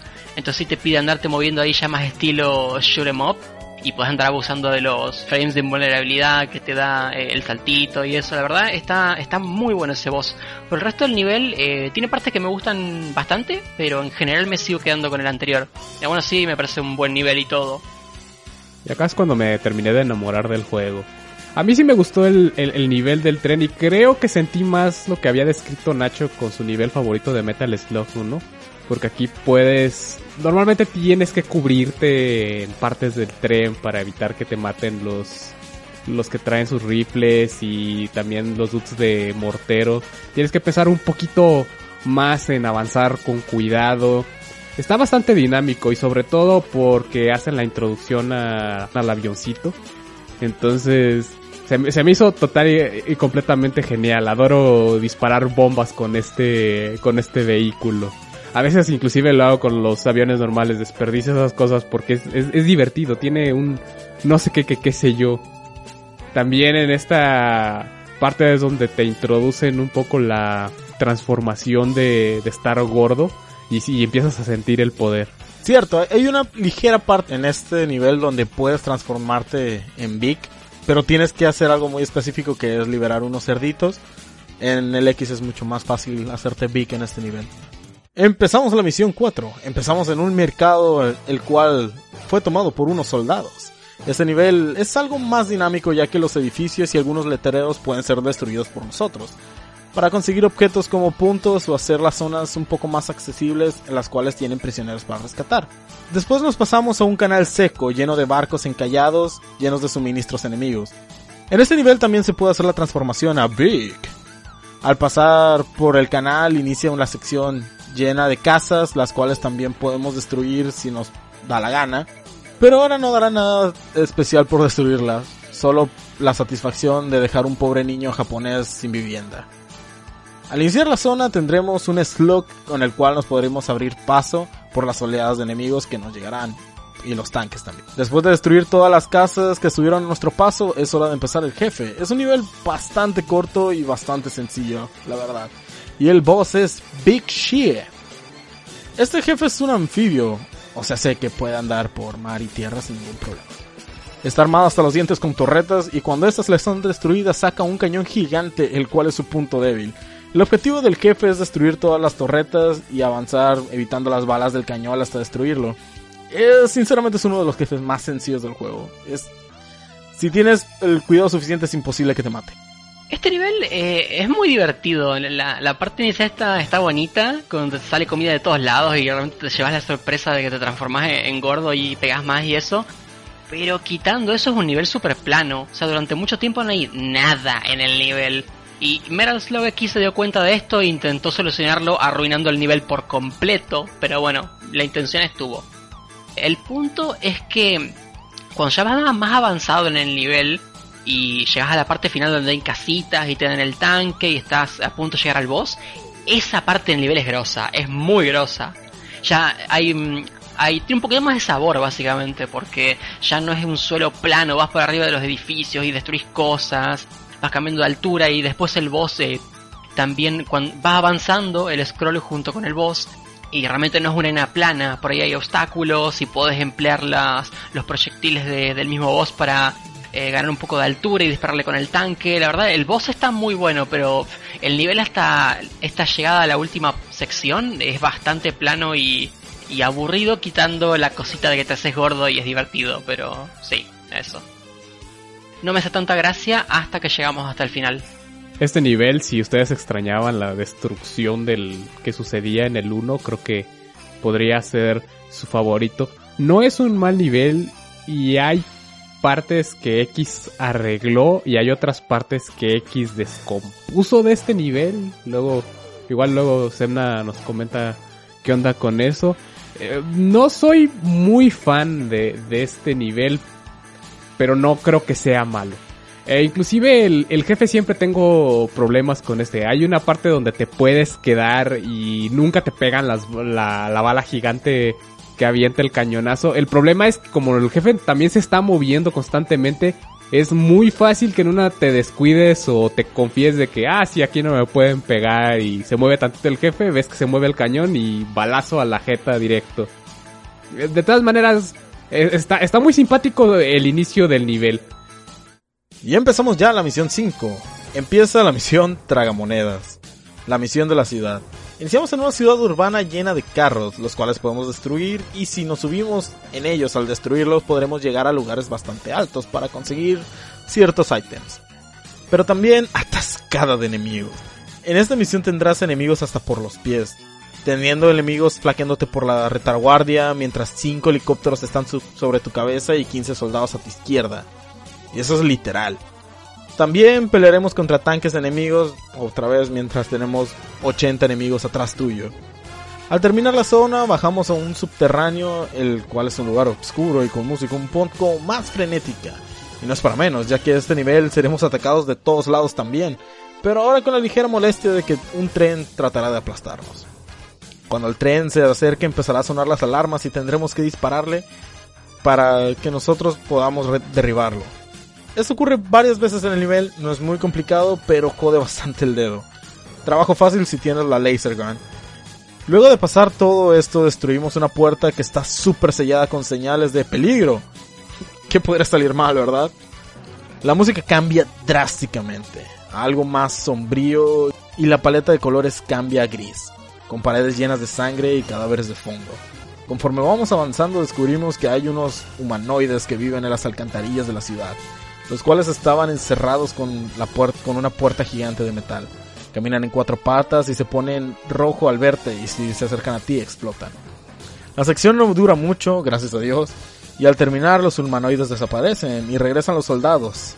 Al derrotar la horda subimos una escalera y ¡boom! empieza el jefe. Ese jefe se llama Hosomi. Ese jefe es una especie de submarino el cual funciona con energía nuclear y lanza unas esferas raras de energía. Y es el primer jefe que muestra la relación de los soldados con alguien llamado The Mars People. Para derrotarlo no hay más que dispararle desde arriba y esquivando sus balas. Es un jefe sencillo de concepto, pero a la hora de batallarlo es complicado. Como dato curioso, este nivel no me gustaba un carajo de niño porque me daba muchísimo miedo cuando salían los humanoides. Y le tenía que pedir a mi papá que me, que me pasara. Ok, concuerdo un poco con Cerna. Este nivel sí te suelta demasiados enemigos. Sí es muy fácil morir, sobre todo en la parte del tren. Y tienes que andar dispare, dispare. Y digamos que los trenes no son tan fáciles de esquivar porque sí aguantan buen.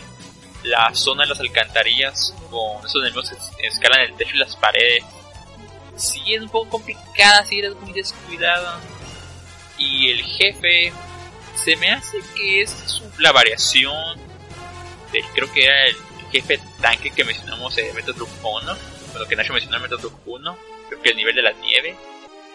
Sí, estoy de acuerdo con vos en que el boss es como una versión mejorada del jefe del nivel de nieve en el primero. Eh, el jefe, la verdad, eh, tiene bastantes patrones que están bonitos, te piden andar saltando y moverte y todo eso. El problema es que sufre el mismo inconveniente que tenía el boss del Metal Slug 1. Si vas con muchas granadas, apretas abajo en caso de estar en un tanque y te pones a spamearse hasta que lo matas sin ningún tipo de inconveniente. Aún así, eh, se aprecia el esfuerzo. Básicamente es el concepto de, ese boss, pero muy mejorado. Eh, te pide, hay rayos que los tira a media altura y otro más bajo tienes que estar saltando. Y como incluso el tanque puede saltar, pues eh, está, está bastante bien. Aunque teniendo el tanque puedes abusar de los iframes con respecto al resto del nivel, la primera parte no me gusta, me parece básicamente una copia de, del nivel 5 del nivel anterior. Luego pasamos a la parte del túnel del tren y es cáncer, eh, especialmente en X, que si mal no recuerdo saca muchos más trenes. Eh, la verdad es emblemático recordar que bajabas el tren con una pistolita y todo, pero cuando lo estás jugando básicamente estás mashando un botón al estúpido para que no te maten contra el borde de la pantalla. La mejor parte del nivel con diferencia es la de los zombies que explotan, ¿no? Eh, lo que no me gusta de esta parte es que igual y abusan un poco de la cantidad de enemigos, pero el concepto está muy muy bueno. algo que no me gusta de esta parte es que salen estas cajitas con la flecha abajo, que realmente es muy poco intuitivo qué mierda tenés que hacer para poder desbloquear el tanque y todas estas cosas que te dan. Al final es, simplemente apretar el botón de disparo en una posición medianamente específica, pero si no lo sabes igual tardas mucho, especialmente porque a ver, hay una flecha que dice abajo. Entonces voy a decir, ah, bueno, aprieto abajo. Y no funciona eso. Yo me acuerdo que las primeras veces que jugué no descubrí qué mierda había que hacer. Y simplemente me lo saltaba. Después con el tiempo, pues descubrí cómo era la onda. Muy probablemente porque es con el botón A con el cual disparás. Y bueno, intenté disparar y agarré la, la manivela esa. Muy probablemente eso fue lo que, lo que pasó. Pero sí, en general es un nivel que está me hasta la última parte, que sí está buena y el jefe, una mejora de un concepto que ya habían usado, pero sigue sufriendo el mismo inconveniente.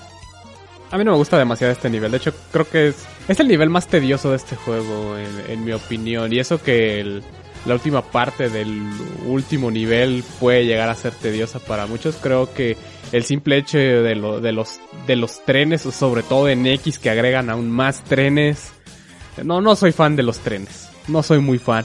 La primera parte que es un poquito más eh, caótica, que hay helicópteros de combate, hay granaderos, dudes con bazucas, hay balas por todos lados. Esa parte está bien, esa parte no tengo problemas y creo que puedes desbloquear un slug en esa parte y puedes eh, hacerlo un poquito más sencillo. Después, no recuerdo si esta era la parte donde salen los, los buzos que te lanzan eh, misiles siempre se me hizo bastante cómica esa parte. Creo que era antes de entrar al túnel donde estaban los, los trenes. También coincido con Nacho los estilos zombies o mutantes que están en, en las alcantarillas se me hicieron con diferencia la mejor parte de este nivel y me hubiera gustado que hubieran explotado un poquito más el tema de la alcantarilla con esto. Creo que la verdad eh, hubiera mejorado bastante el nivel. La única parte que no me gusta de esta sección es que, y, esto va más por X, es que al final eh, te siguen persiguiendo y hay una multitud de tanques antes de entrar al jefe. Y tienes muy poco espacio, sobre todo porque están eh, en, en la parte de arriba de una escalera. Es un poquito difícil dispararles, entonces no sé, Creo, creo que es, es de esas veces en las cuales el juego te dice, veo que te estás divirtiendo y te pega una bufetada. a mí sí me gusta, sí me gusta este nivel, pero sí me da mucha igual la parte de los trenes. Y más porque el que más jugaba yo era el X. O sea, me mataba un tren, no sé, me quitaban el machine gun y te quedas con el arma principal y es como, ¿qué pedo hermano? Nel, te chingas el dedo y todo. La parte de, de, los mutantes tipo rana, bueno, yo les decía que eran ranas porque no sé, eran verdes y rojos y no sé. Eh, me da miedo de morro, no sé por qué, me da, me da miedo. No sé, se veían muy raros y explotaban y, ah, bueno, pásate la toalla. En putiza nada más que se acabara el, el nivel. Y el submarino raro de final, eh, me costaba trabajo de morro, pero ya le agarré el patrón y se me hizo un jefe, eh, está bueno. No, destaca porque es un poco diferente y tiene otro tipo de disparos que no son misiles o disparo normal, pero sí está bueno. Y pasamos ya a la Final Mission. Y como obviamente tiene que haber un nivel nevado, la Final Mission iniciamos en un lugar nevado, el cual está lleno de enemigos. O sea, si pensaban que el pasado les dije que era un tragamonedas, este es el doble. No se puede esperar menos de la base enemiga, obviamente, la cual nos tira con todo, misiles, cohetes, morteros, hasta con jodidas bazucas desde el cielo. El nivel debes cruzar diferentes obstáculos como cohetes que salen del agua, cohetes que van por un puente, puentes que están llenos de enemigos y más cosas para llegar al miniboss, Rambo. El miniboss es Allen O'Neill. Ya visto en Metal Slug 1, ya platicamos de él. Aquí sale otra vez. Y es una pelea algo complicada cuando no se conoce bien el juego. Una vez derrotado, cae al agua y por si no estaba seguro si murió esta vez, sale una orca y lo devora, arrojando sus huesitos al aire. Jodios, esto es lo mejor del puto nivel. Por esta parte se juega Metal Slug Top. Una vez que pasamos al exterior, por fin entramos a la base enemiga, la cual está llena de armas enemigas y, oh Dios, aliens. Así que aquí es donde sale The Mars People, ayudando a los soldados y tendremos que derrotarlas a los Mars People junto con los soldados. Y hay distintos tonos de Mars People. Grises, los cuales son los comunes que disparan lentos, y los rojos, que disparan un poquito más rápido. Al vencer las zonas empieza lo jodido. El Final Boss. Final Boss. Dai Manji. Cuando entramos al jefe encontramos al líder de los soldados riéndose con sus amigos, los Mars People, a los lados. Pero estos lo traicionan y lo secuestran metiéndolo a, a su nave. Ahora nuestra misión es destruir la nave e intentar recuperar al líder rebelde. El jefe cuenta con un rayo el cual disparará en la dirección que estemos cuando se cargue. Para evitarlo es tan simple como moverse a un lado. También sacará pequeñas naves con Mars People dentro y empezarán a joder por todo el nivel si no los derrotamos rápido. Una vez vencido el jefe, sorpresa, not even my final form. La nave es absorbida por la nave madre y la pelea final empieza. ¿Y qué pelea final? Los soldados se unen junto a ti para poder derrotar a la nave madre y poder recuperar a su jefe. Te ayudan con tanques y todo lo que tienen. La nave ahora tiene un rayo potenciado. Sigue lanzando Mars People, pero ahora a diestra y siniestra y, un rayo en medio de la nave que te jode el doble. Y una vez terminada la batalla, un avión hace la misión suicida de meterse dentro de la nave y explotar para poder derrotarla. Referencia al Día de la Independencia. La nave explota, el jefe es recuperado, cae amarrado en una camilla, todos nos reímos y el jefe cae y es aplastado. Fin del juego. Misión cáncer. Comenté cómo en el primer juego se, se cayó un poco pedazos todo a partir de la anteúltima misión, que igual era más o menos aceptable. En este juego la cosa se pone cáncer a partir de este nivel, a, a mi gusto. La verdad, la primera parte es muy molesta, empiezan a salir misiles desde el agua, Tienes que tomarte las cosas con super paciencia, derribando las bolsas de arena con disparitos de a poquito, para andarte sacando a los enemigos de encima sin que te maten, es súper pajero. Tiene un aire a lo que era la tercera misión de, del primer juego, así que tampoco se siente como algo especialmente nuevo. Encima te ponen un miniboss que es directamente reciclado del anterior, hasta la puta arena es la misma. Se me decía que la parte de la horca era la mejor parte del nivel, no lo culpo si el resto es bastante mierda. Luego llegas a la parte de, del, del interior de la base, igual está bonito, pero no sé, mínimo es contenido original, ¿no? Pero no sé, es bastante desabrido. Estoy viendo imágenes ahora mismo y como que me la presión de los aliens algo que le da un poco de sabor, como que es la, es la sorpresa, un poco como cuando jugabas el primer contra y de repente había un enemigo que era un alien y dices, ¿qué mierda es esto?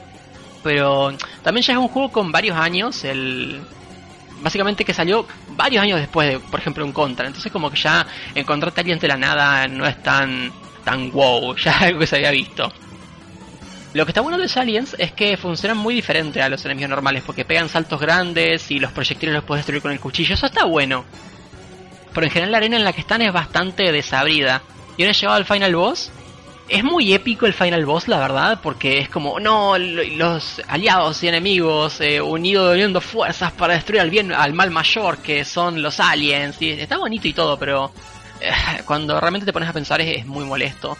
O sea, la primera fase eh, estaba acá viendo um, un long play para decir bien, porque dije que se comía como 70 bombas. Exageré un poco, se come 50, que igual es un montón pero sí, es una puta exageración. La primera fase no es tan difícil por eso, porque igual el nivel con paciencia te lo podés pasar sin morir y podés agarrar muchas bombas, pero la segunda parte, la puta madre, la, segunda parte, que es cuando ya te ayudan los, los que anteriormente eran tus enemigos, el boss está muy alto en la pantalla, por lo cual la única forma que tenés de tirarle granadas es esperar a que el boss haga spawn esos ovnis chiquitos y aprovechar la presencia de esa hitbox para pegarles con la explosión vertical de las bombas. Así que tampoco podés spamearle bombas. Y realmente es, es muy pajero, es muy molesto, saca de muchos ovnis chiquitos a la vez, entonces constantemente te van a estar disparando, el disparo de los ovnis es bastante grande y avanza muy lento, por lo cual se mantiene mucho tiempo en pantalla. En esa parte te dan un tanque, pero tardan mucho en dártelo, así que durante mucho tiempo sos totalmente vulnerable. La verdad es súper pajera esta misión y no pone casi nada sobre la mesa. Yo estoy un poco en desacuerdo con Nacho. A mí me, agrada esta misión. El problema es que, como dice Nacho, la primera parte es un poquito más lenta y te corta el ritmo que ya traes de todo el juego que Gorago De hecho, desde el cuarto nivel ya estás en la mentalidad Gora Go Fast. Sobre todo porque en los, en los mutantes tienes que ir avanzando para que no te exploten. Y aquí inmediatamente hay líneas de misiles que van despegando, que evitan que vayas rápido.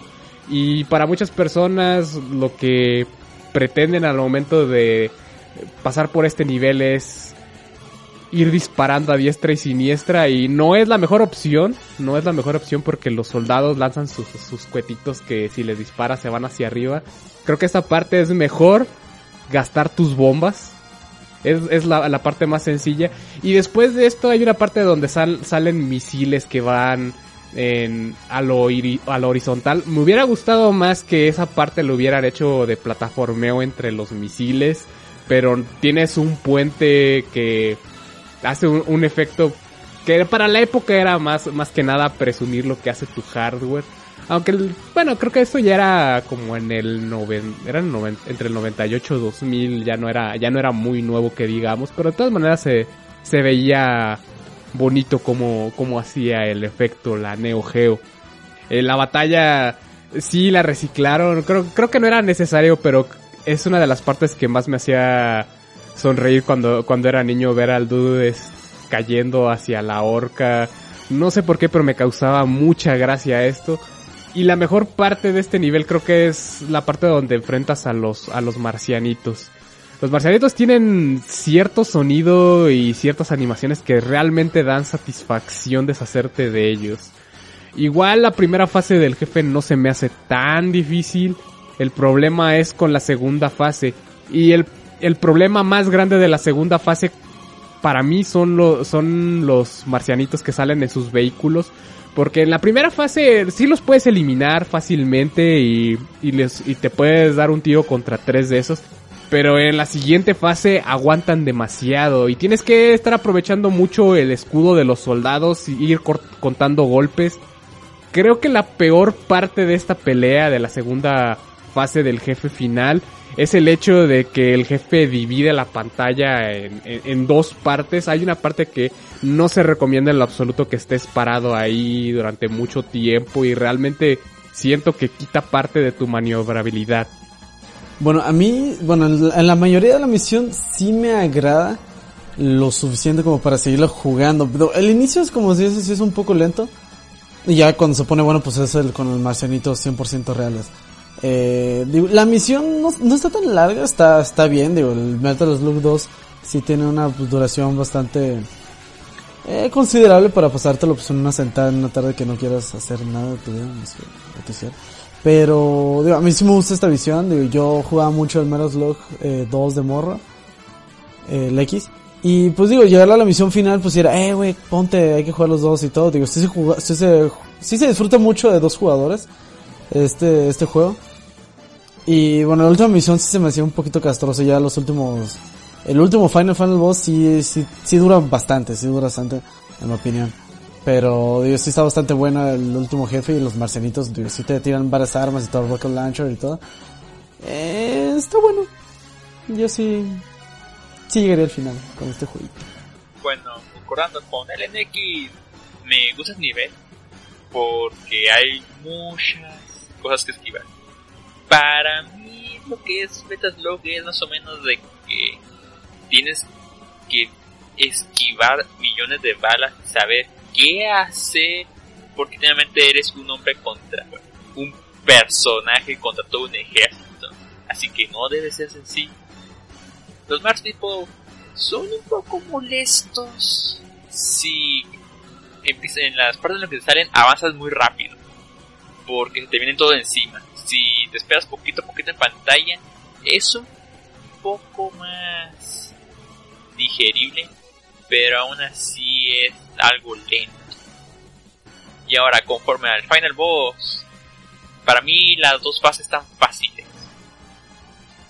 Doy el Final Boss, la primera fase sí está fácil porque le cansas con los con la granada. La segunda, el, yo diría que el truco es no irte contra el final boss de putazo, sino irte a los marcianitos que disparan, porque al matarlos tiran el power de laser. Así que con esta arma le haces mucho más daño a los marcianitos y al final boss. Así que lo que salen marcianitos es matar a los marcianitos primero para recibir más laser y no tener problemas con el final boss. Y lo que sí dijo el NX es, creo que era preferible ir el lado derecho porque los enemigos tenían los marcianitos cuando spawneaban salían mucho al lado izquierdo. Así que sí. Y bueno, ahora vamos a mencionar unas pequeñas diferencias, bueno, ah, unas son unas diferencias enormes, con Metal Slug X, una versión mejorada, entre comillas, que salió después de Metal Slug 2. Pero antes quiero mencionar que una es una tontería, pero me, da tentación decirla. Que es que en este juego obviamente se pusieron personajes mujeres, que son Eri y Fio. Y la diferencia más notoria con ellas a los hombres, ellas tienen un machete, un cuchillo de carnicero, en vez de un cuchillo como lo que tiene Tarma y, y Marco, y tienen un revólver en vez de una vereta. Es un cambio muy tonto, pero a mí se me hace muy chido. Pero bueno, ya. Ahora vamos a hablar de las diferencias que tiene Metal Slug X con Metal Slug 2. Así que vamos a mencionar rápidamente por nivel qué diferencia tienen. En el nivel 1 tenemos un cambio muy drástico, que es que empezamos la misión de noche, el jefe final cambia y agregan el arma Enemy Chaser. Y básicamente ese es todo el cambio. En la misión 2 lo que agregan es el arma Iron Lizard. Agregan los perros momia y eso es todo lo que agregan. También agrega un montón de secretos más. La misión 3 no agrega nada más que comida en los vagones y es todo. Te faltó, te faltó las piedras. En el X agregan una bomba especial que son las piedras. Son bastante divertidas de usar porque inclusive hay creo que hay un tanque que de dos que cuando le tumbas la parte de frente de dos pedradas lo destrozas. Creo que es el único nivel donde agregaron piedras, ¿verdad? Otra cosa que agregaron es que el jefe de la misión 1 aquí es un mid boss en el nivel 3. El jefe del, del Metal Slug 2 de la misión 1 en el Metal Slug X en la misión 3 es un mini boss. Ya, eso es todo lo que agregan. La misión 4 en el mercado cambia drásticamente la parte donde están los barcos encallados. Ya no hay barcos encallados. Hay unos pozos de los cuales salen tipos con misiles y te los avientan y también salen misiles del piso. Y ahora en vez de, de solo haber tanques y enemigos en la parte de las casas abandonadas, ahora salen Mars People. Y eh, básicamente es eso, que en el X empiezan a salir más alienígenas de la nada donde no lo había. En la misión 5 es la misma mierda, de hecho es más complicada, hay balas a lo imbécil por todos lados, hay más enemigos, hay más tanques, hay más helicópteros, hay más todo. Y la, como si no fuera poco, en la parte del tren, hay más trenes. Y ahora no solo hay más trenes, hay un puto tren que en vez de ser un tren es un tanque enemigo. Si no perdías tu domingo completo, es que eras Dios. Y la Final Mission, la Final Mission simplemente agregan un color más de, de Alien. Agregan el color blanco que dispara más rápido que el rojo y el rojo disparaba bastante rápido. Y eso sería todo. Y LNX, ah, ¿algo que quieras comentar de alguna diferencia? Ah, sí, eh, igual que lo de las armas, la muerte de Fio en el 2 era el mismo sonido de Eric. Y aquí le agregaron un sonido especial para Fio. También hay unas cuantas diferencias que hicieron en esta versión para las consolas que es Neo CD y PlayStation X, que el juego incluye una escuela de combate. Se juegan algunos escenarios del juego modificados y varias misiones. Entre ellas había una en la que tenías que saltar en momias. No había puentes, no había nada. El, el chiste es que era reto de plataformeo, saltas en las momias, destruyes enemigos y llegas hasta el final. Era bastante bueno si ustedes tenían ganas de más cosas y más contenido. Es una lástima que ese contenido se quedara en la versión de PlayStation y de Neo CD. no se ha remasterizado para ningún otro update de la versión de PC que tiene y la de Android y, y la de iOS no, con- no tienen ese contenido. Es una verdadera lástima. Y bueno, eso sería todas las diferencias que tiene con Metal Slug X. Así que ahora viene la parte en la que pregunto a mis amiguitos. Amiguitos, ¿qué piensan de Metal Slug 2 o Metal Slug X? No sé, ¿cuál les gusta más? ¿Cuál, cuál odian? No sé, díganme sus pensamientos.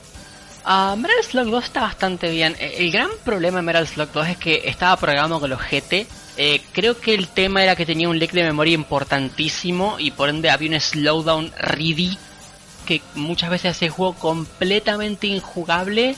Eh, Antoa, vos mencionaste que lo habías jugado alguna vez en dos jugadores, ¿cierto? Sí, bueno, la mayoría de las veces lo juegan dos jugadores. Eh, comentame, ¿qué tal está el lag?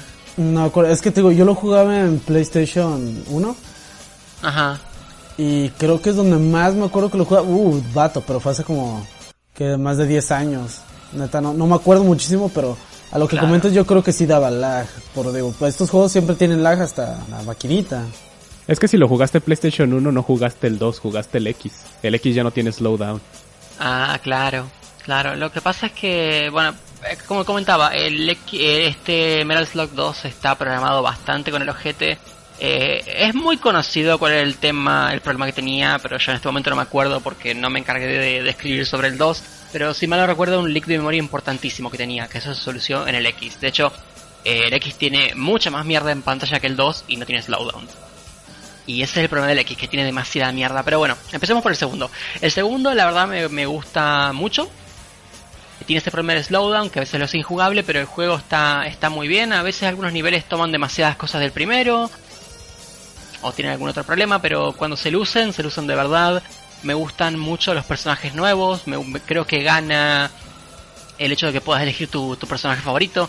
Creo que la mayoría jugamos con, con las chicas y dejamos un poco abandonados a los personajes de, del primer juego. En mi caso, como mencionaba, me gusta mucho jugar con, con Eri. Y creo que las dos chicas, la verdad, cuadran muy bien con el diseño de, de los personajes anteriores.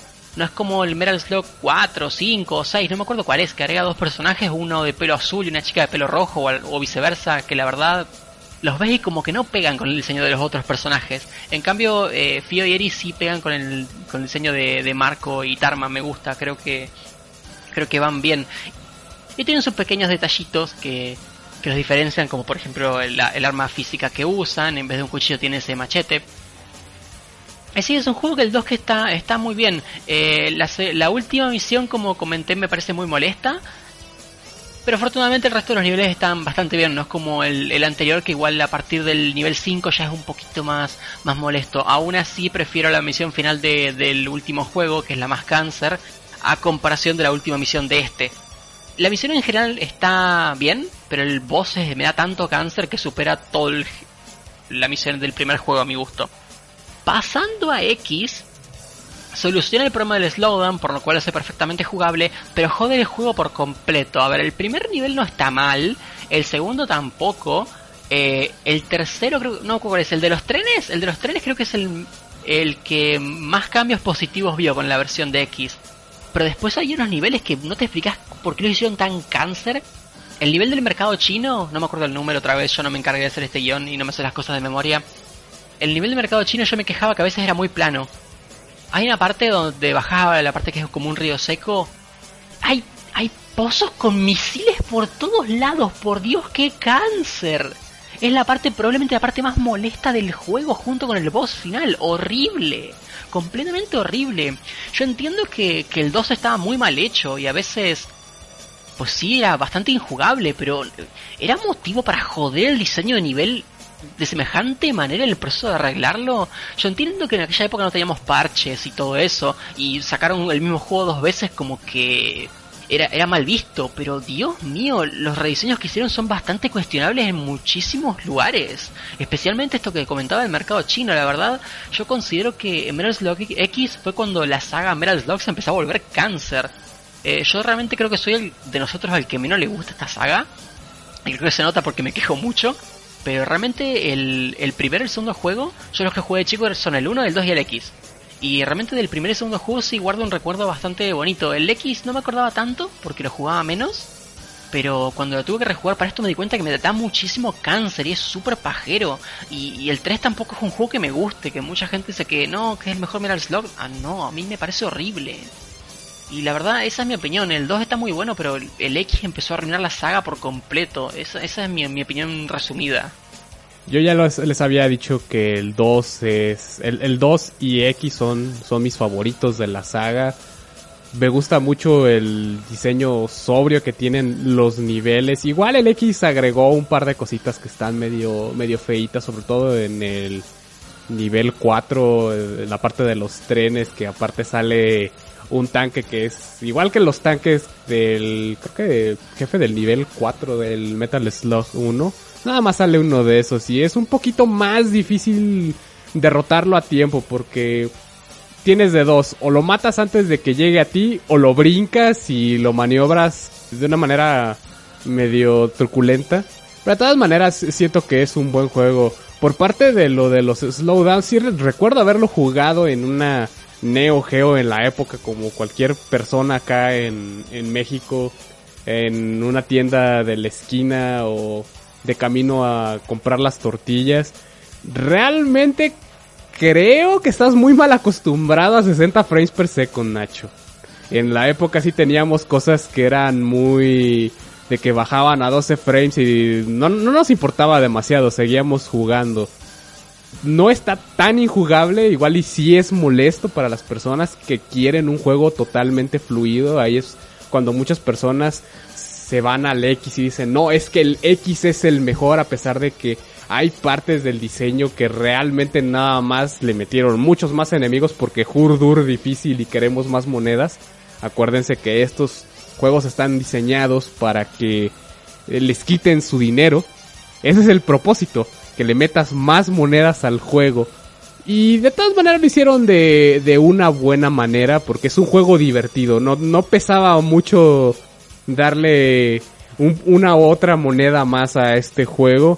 Un poquito más difícil por la parte final, el, jefe final sí lo considero que tanquea mucho daño, mucho daño, sobre todo porque tienes que matar cada rato de dos a tres marcianitos que realmente resisten muchos disparos, sobre todo porque sí, sí te dan armas cuando los derrotas, pero de vez en cuando de vez en cuando se te acaba el arma porque tratas de enfocarte en el jefe. Eh, yo sé que también te están ayudando algunos soldados y todo, pero no es suficiente, también le tienes que disparar tú. Durante mucho tiempo tuve, tuve problemas con el X, la verdad. Sobre todo en, mi nivel favorito que les digo que es el de las momias, no me agradaba mucho lo de los perros, pero con el tiempo eh, le, he agarrado un poquito de, cariño tanto al 2 como el, como el X. Y de cierta manera me he vuelto un poquito mejor en este juego y últimamente nada más juego el, el X porque la mayor parte de los, de los ports del 2, si a ustedes les incomodaba jugarlo en su forma natural, en, en, una Neo Geo, e inclusive ahora tienen más problemas, sobre todo el port de PC y de Android y de iOS que lo hizo la, esta compañía incompetente de Dotemu que no sé por qué rayos les dieron el permiso para hacer los ports cuando hay muchas otras compañías que lo pudieron, inclusive pudieron haber arreglado este leak de memoria. No es, no era, en esta época ya no es tan difícil de, arreglar, nada más requiere que le inviertan un poquito de tiempo de desarrollo. Pero sí es, e, e, exactamente como, me comentaban, que este, el Metal Slug X es como el Dark Souls 2 Scholar of the First Scene eventualmente le empiezas a agarrar cariño. Bueno, por mi parte, jugué más lo que fue Metal Slug 2 de razón. En donde yo vivo había 5 lugares que tenían maquinitas y solo tenían Metal Slug 2. Solo el 2, no el X, ningún otro, solo el 2. Hubo dos maquinitas en las que tuve el High Score no sé si esas cosas siguen existiendo, la verdad. Hace mucho que no con esos lugares. De qué forma, me gusta mucho el juego. Supongo que es porque es el que más jugué. No se me hace tan difícil y jugarlo con slowdown la neta casi no lo noté o estaba muy acostumbrado a que los juegos hicieran eso. Así que para mí no fue un problema en sí. De ahí es más, no lo jugué fuera de maquinita. Bueno, yo como les decía, el, de hecho el Metal, Metal Slug 2, digo el fue el que más jugué y el primero que jugué, de hecho. Es el que más jugaba casi siempre en toda la vida. Ya después me enteré que existía el 3 porque unos batillos ahí lo juegan en la, en la tiendita de la esquina. Y decía, ah, mira, güey, hay unos marcianitos, qué pedo, se ve interesante. O sea, te llamaba más la atención porque era algo diferente. Pero eso también me gustaba mucho, digo, porque tenía las momias, tenía los marcianos y todo. Y o sea, estaba muy bueno, lo jugaba mucho con, con mi vecino. Pero sí es de jueguitos de la infancia. Por mi parte, a mí me gusta muchísimo más Metal Slug X. ¿Por qué? Porque fue el juego que yo jugaba muchísimo. Jugué muchísimo con un primo en vacaciones. Pero lo jugaba a más no poder. Lo pasamos quizá fácil cinco veces en un solo día, en un verano. Y podríamos seguirlo jugando toda la semana y no nos hartábamos porque lo jugamos de dos jugadores. Para mí Metal Slug X tiene bastante valor sentimental, más que el 2. El 2, por más que sea eh, una manera más sencilla de jugarlo y todo eso, a mí me gusta más el X, por todo lo que significa para mí. Y también porque lo pasaba jugando muchísimo con, con mi papá. Y eso sería todo, tiene más razón sentimental que jugable, el por qué me gusta más el X, porque jugablemente me gusta más el 2, pero ¿cuál elegiría para toda la vida? El X. De, de, de. Y bueno, eso sería todo. Entonces, le paso la batuta a mis amiguitos Antua y el NX, que nos van a hablar de Metal Slug 3.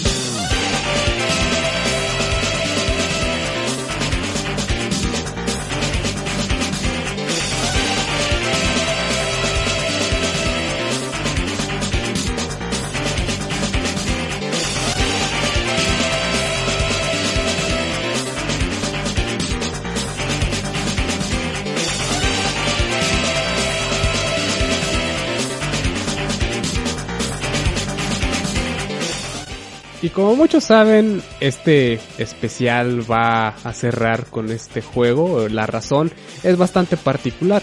Nazca fue adquirida en el 96 por SNK.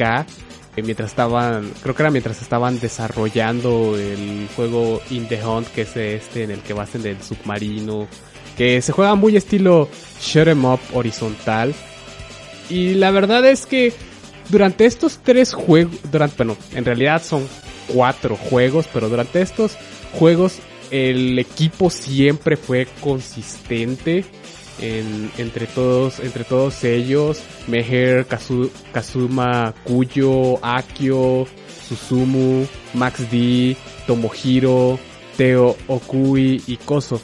Eh, Estas personas nada más sabemos el nombre real de, de uno que es Kazuma Kuyo porque se filtró en uno de en un foro llamado Insert Credit eh, en el cual hicieron una entrevista. Si ustedes no están conscientes de por qué las, siempre hay seudónimos dentro de los juegos es porque eh, dentro del eh, entre los 80s y hasta el bien entrado en los 2000 no era una profesión bien vista en Japón es dedicarte al desarrollo de los videojuegos. Entonces muchas personas usaban sus seudónimos para eh, los créditos y de esa manera no, los, no los señalaran y tampoco quedara en su currículum.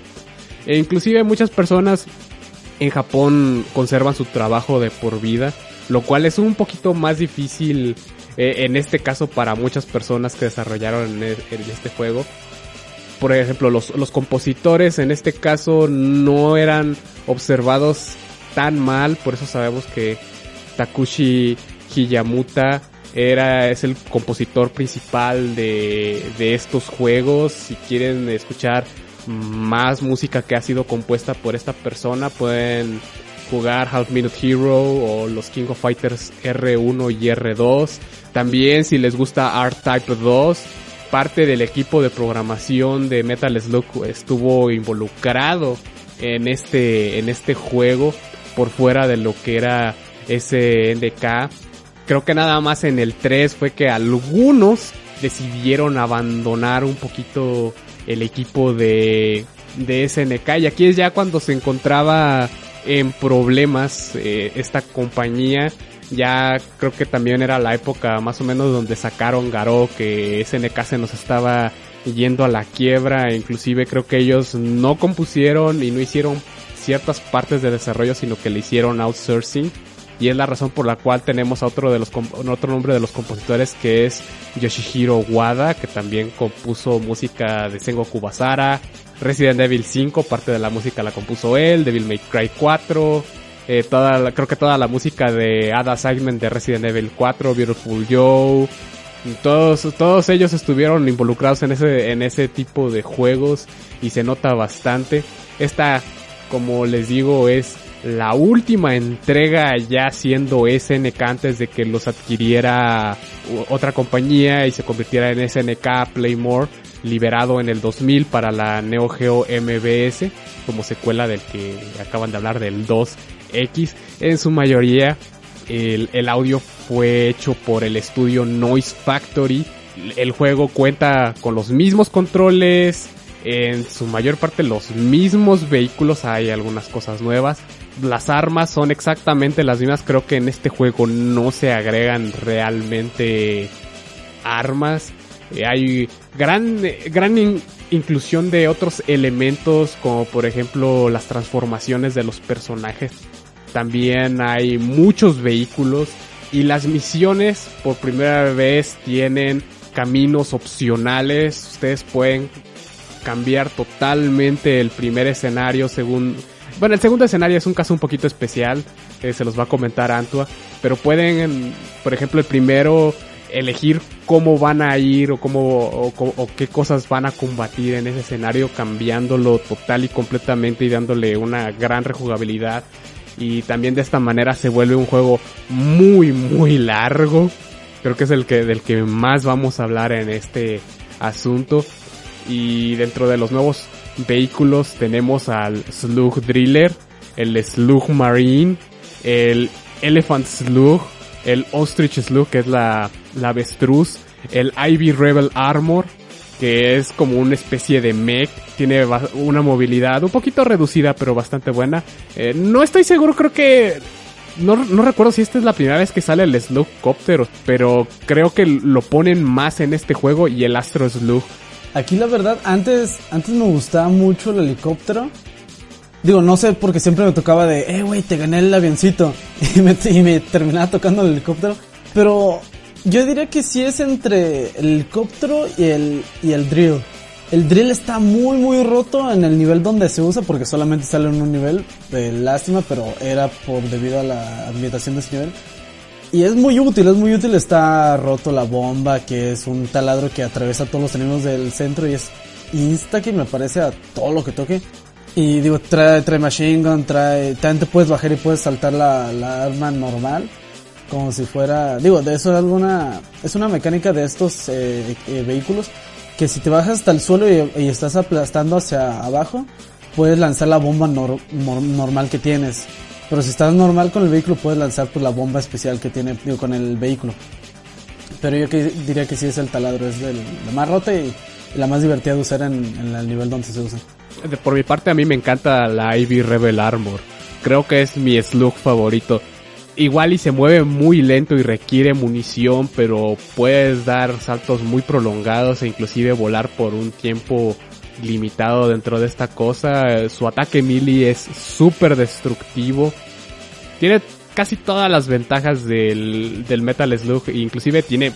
Yo siento que tiene mayor movilidad de, con el tanque cuando abusas un poquito de, del salto entre otros, igual y otro que no es tan popular y esto es más por el amor a la comedia es la avestruz que es muy similar al camello que creo que también está también está incluido en este juego el, el, camellito. Todas las cosas anteriores siguen estando aquí señores no se las quitaron nada más le pusieron más cosas. Y el asunto con la, la avestruz es que igual nada más usa en, un par de partes muy pequeñas pero creo que es la parte eh, para los amantes del Gora Go Fast. No sé si mis compañeros eh, les guste al- algún vehículo en especial de los nuevos que, que hay aquí. Eh, mira, yo soy muy fan de- del Metal Slug tradicional. Me gusta, me gusta mucho. Me parece que tiene mucho carisma y me parece muy funcional. Eh, especialmente me gusta también, creo que la versión que se agregó en el X, que era dorada y saltaba más. Ese estaba bueno. Luego el helicóptero, el helicóptero está muy bonito. Y creo que son los, los vehículos que por ahí más disfruto usar. Eh, la Rebel Armor que vos decías eh, está bonita esa que mm, por ese esa mecánica de que requiere de, de algún upgrade para poder disparar pero la verdad me termina molestando mucho porque pues te quedas sin munición el, el- la armadura es totalmente inútil entonces me gustaría que tuviera algún disparo básico aunque sea de la misma potencia de la pistolita. Eh, es la única queja que, que le veo pero sí está bueno tener el, ese jetpack y eso pero sí los los vehículos que más me gustan son los slugs los metal slugs el helicóptero y básicamente eso. Bueno, a mí me gustan lo que son los slogs de animales, por la razón de que realmente estás en la guerra y lo que te dan para defenderte es un animal simplemente con pistolas atadas a una parte de su cuerpo, lo que me parece un tanto gracioso.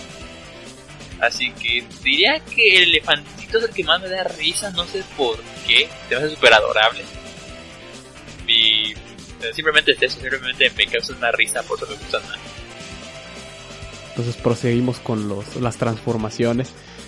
De igual manera que el Metal Slug 2 X hay transformaciones en este juego y igual y no se rehúsa eh, la momia, pero tenemos algo más o menos similar que es la transformación de zombie que Anto les comentará un poquito más adelante. Realmente no, no quiero arruinarle la, la descripción de, de esta transformación, pero es bastante entretenida. Igual tiene sus, sus beneficios y sus contras. Dentro de otra, otra transformación que no cuenta tanto de transformación y habla un poquito más del diseño de este juego es el hecho de que te pones un casco y un jetpack y el juego se convierte mucho en un shoot 'em up. Si a ustedes les gustan los shoot 'em ups, posiblemente Metal Slug 3 es su juego favorito de la saga.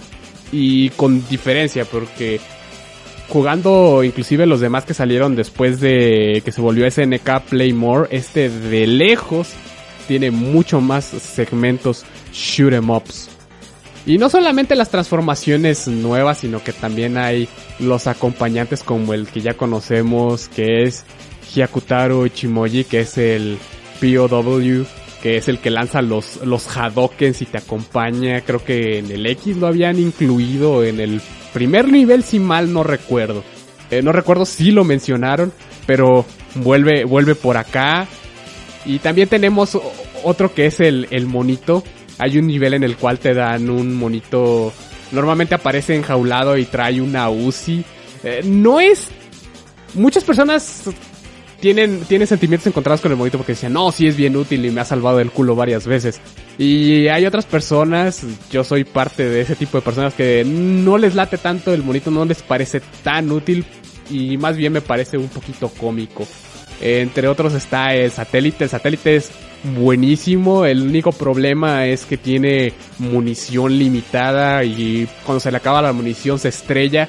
Lo, lo bonito de eso es que el satélite busca estrellarse contra los enemigos y sí los mata cuando se estrella.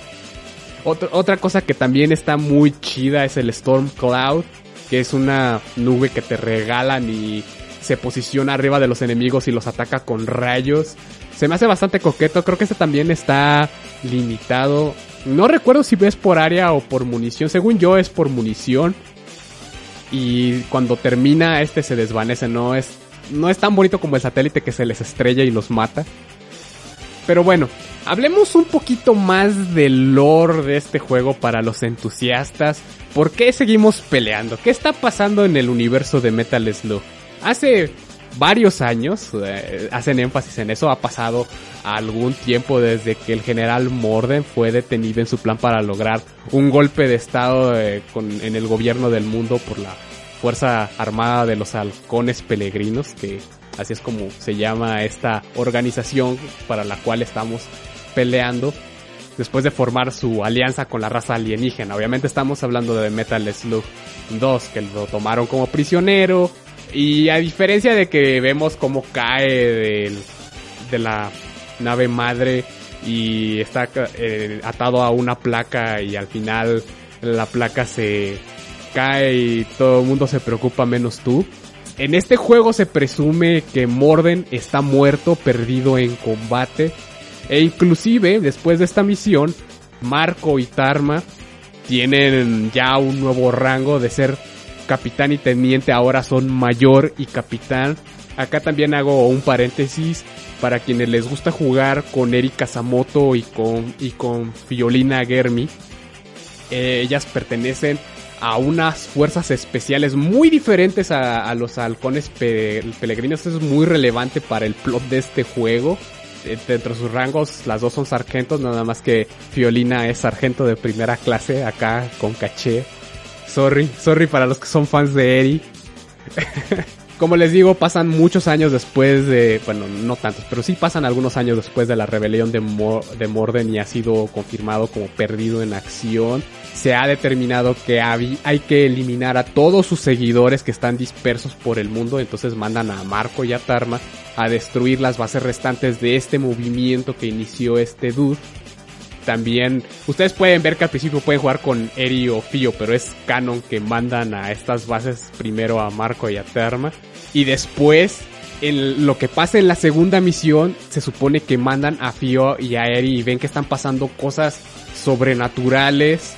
Y entonces pues se unen estas dos organizaciones para ver qué onda, qué es lo que está pasando y, si Morden está detrás de, de todo esto. También se presume que Morden ha regresado, entonces es donde la historia de, de, Metal Slug se intensifica. Y es donde empezamos con el, a describir el, el nivel 1, que es donde te colocan a las orillas de una playa, encuentras enemigos nuevos que son los cangrejos gigantes, es una Sensación refrescante para cualquier Metal Slug cuando ves enemigos nuevos y no necesariamente son los soldados que te lanzan granadas como en toda la saga, que obviamente están, están aquí, pero no es lo primero que te saluda. Realmente adoro el diseño de este juego, empieza muy muy fuerte, la isla plagada de cangrejos que lanzan burbujas tóxicas y eventualmente llegas a la entrada de un barco encallado eh, este, este nivel parece un cementerio de, barcos y obviamente también tiene el mismo énfasis en, en secretos. Disparas a ciertas partes y te dan bonus. Hay que subirse a, algunos barcos a los cuales les, bueno, restos de barcos a los cuales les puedes disparar y conseguir aún más bonus. En esta parte es donde, donde encuentras e, este barco encallado que en el que tienes que destruir a un montón de cangrejos para poder eh, proseguir con el escenario. Hay una pequeña bifurcación. La primera parte donde te dicen, ok, te puedes ir por la parte de abajo o por la parte de arriba. Si ustedes se van por la parte de abajo, les dan un, un, submarino inmediatamente. Y si no, pues pueden seguir combatiendo con los cangrejitos. A mí, en lo personal, en la ruta que está por arriba, que eventualmente llegas, vas por un puente y luego hay algunas, te enfrentas a unas mangostas que es un enemigo, creo que también es nuevo. Y después te subes a un, un barco donde ya te saludan los soldados. Creo que esa es la parte más sencilla. Porque antes de subirte a ese barco inclusive hay otra bifurcación donde puedes tomar una ruta alterna del nivel. Si deciden viajar por el primer camino opcional. Es un camino bastante vertical donde avanzas a las profundidades y puedes ver varias jaulas que tienen nombres femeninos muy coquetos. Estos contienen anguilas gigantes que tienen hambre y normalmente se hunden a un pozo y comen medusas. Normalmente salen medusas más chiquitas de eso, las cuales tienes que ir esquivando. Aquí es cuando haces el uso del Marine Slug, que no soy tan fan de este Slug, pero está, está bastante controlable. El único problema eh, para mí es que no dispara derecho, sino que las balas se hunden un poco y que las bombas no son muy útiles en esta parte. Hay que avanzar con mucho cuidado dentro de esta parte.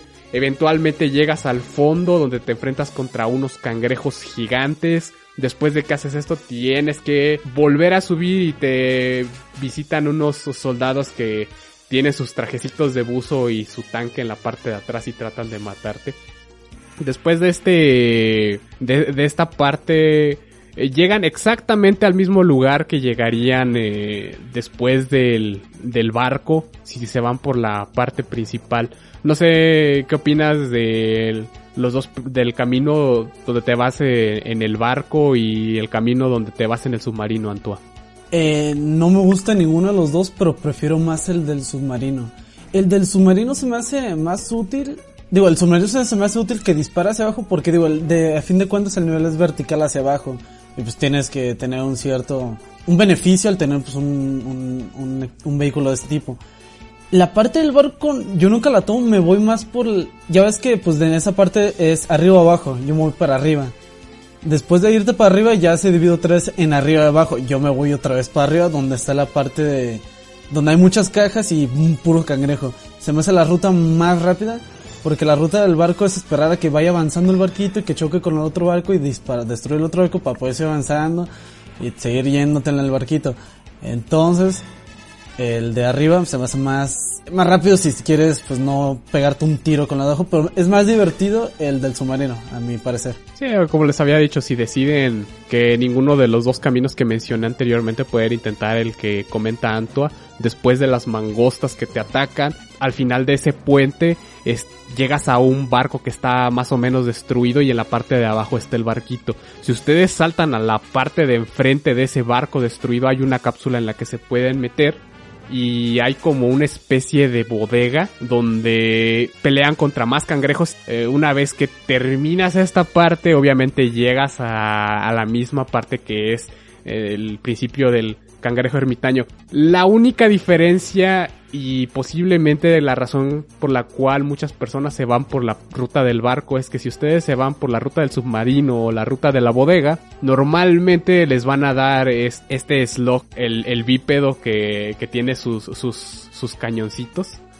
y que es un poquito lento y no es tan útil porque no puedes usar las bombas contra el jefe final, contra el jefe de, de este de este escenario que es el cangrejo ermitaño, que es un cangrejo gigante que va avanzando desde la izquierda, eh, destruyendo un puente que parece más o menos infinito con, sus te- con su tenaza y una vez que le hace suficiente daño empieza a disparar desde un cañón grande que tiene en su espalda eh, un- unas balas muy muy grandes que también destruyen donde más o menos donde te haya ubicado el cangrejo lo lanza. Entonces tienes que estar esquivando mucho. Si se van ustedes por el barco eh, pueden meterse al Metal Slug. Te vas en el Metal Slug y ese es un poquito más fácil porque puedes utilizar las bombas del personaje contra, contra el jefe.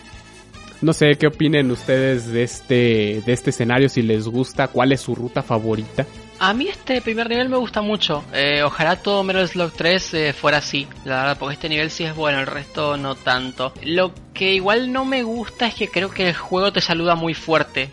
Porque si vas a lo loco, eh, si, es pos- si es muy posible que te maten los cangrejos del inicio. Pero fuera de eso, la verdad no, no tengo quejas. No, me parece bien.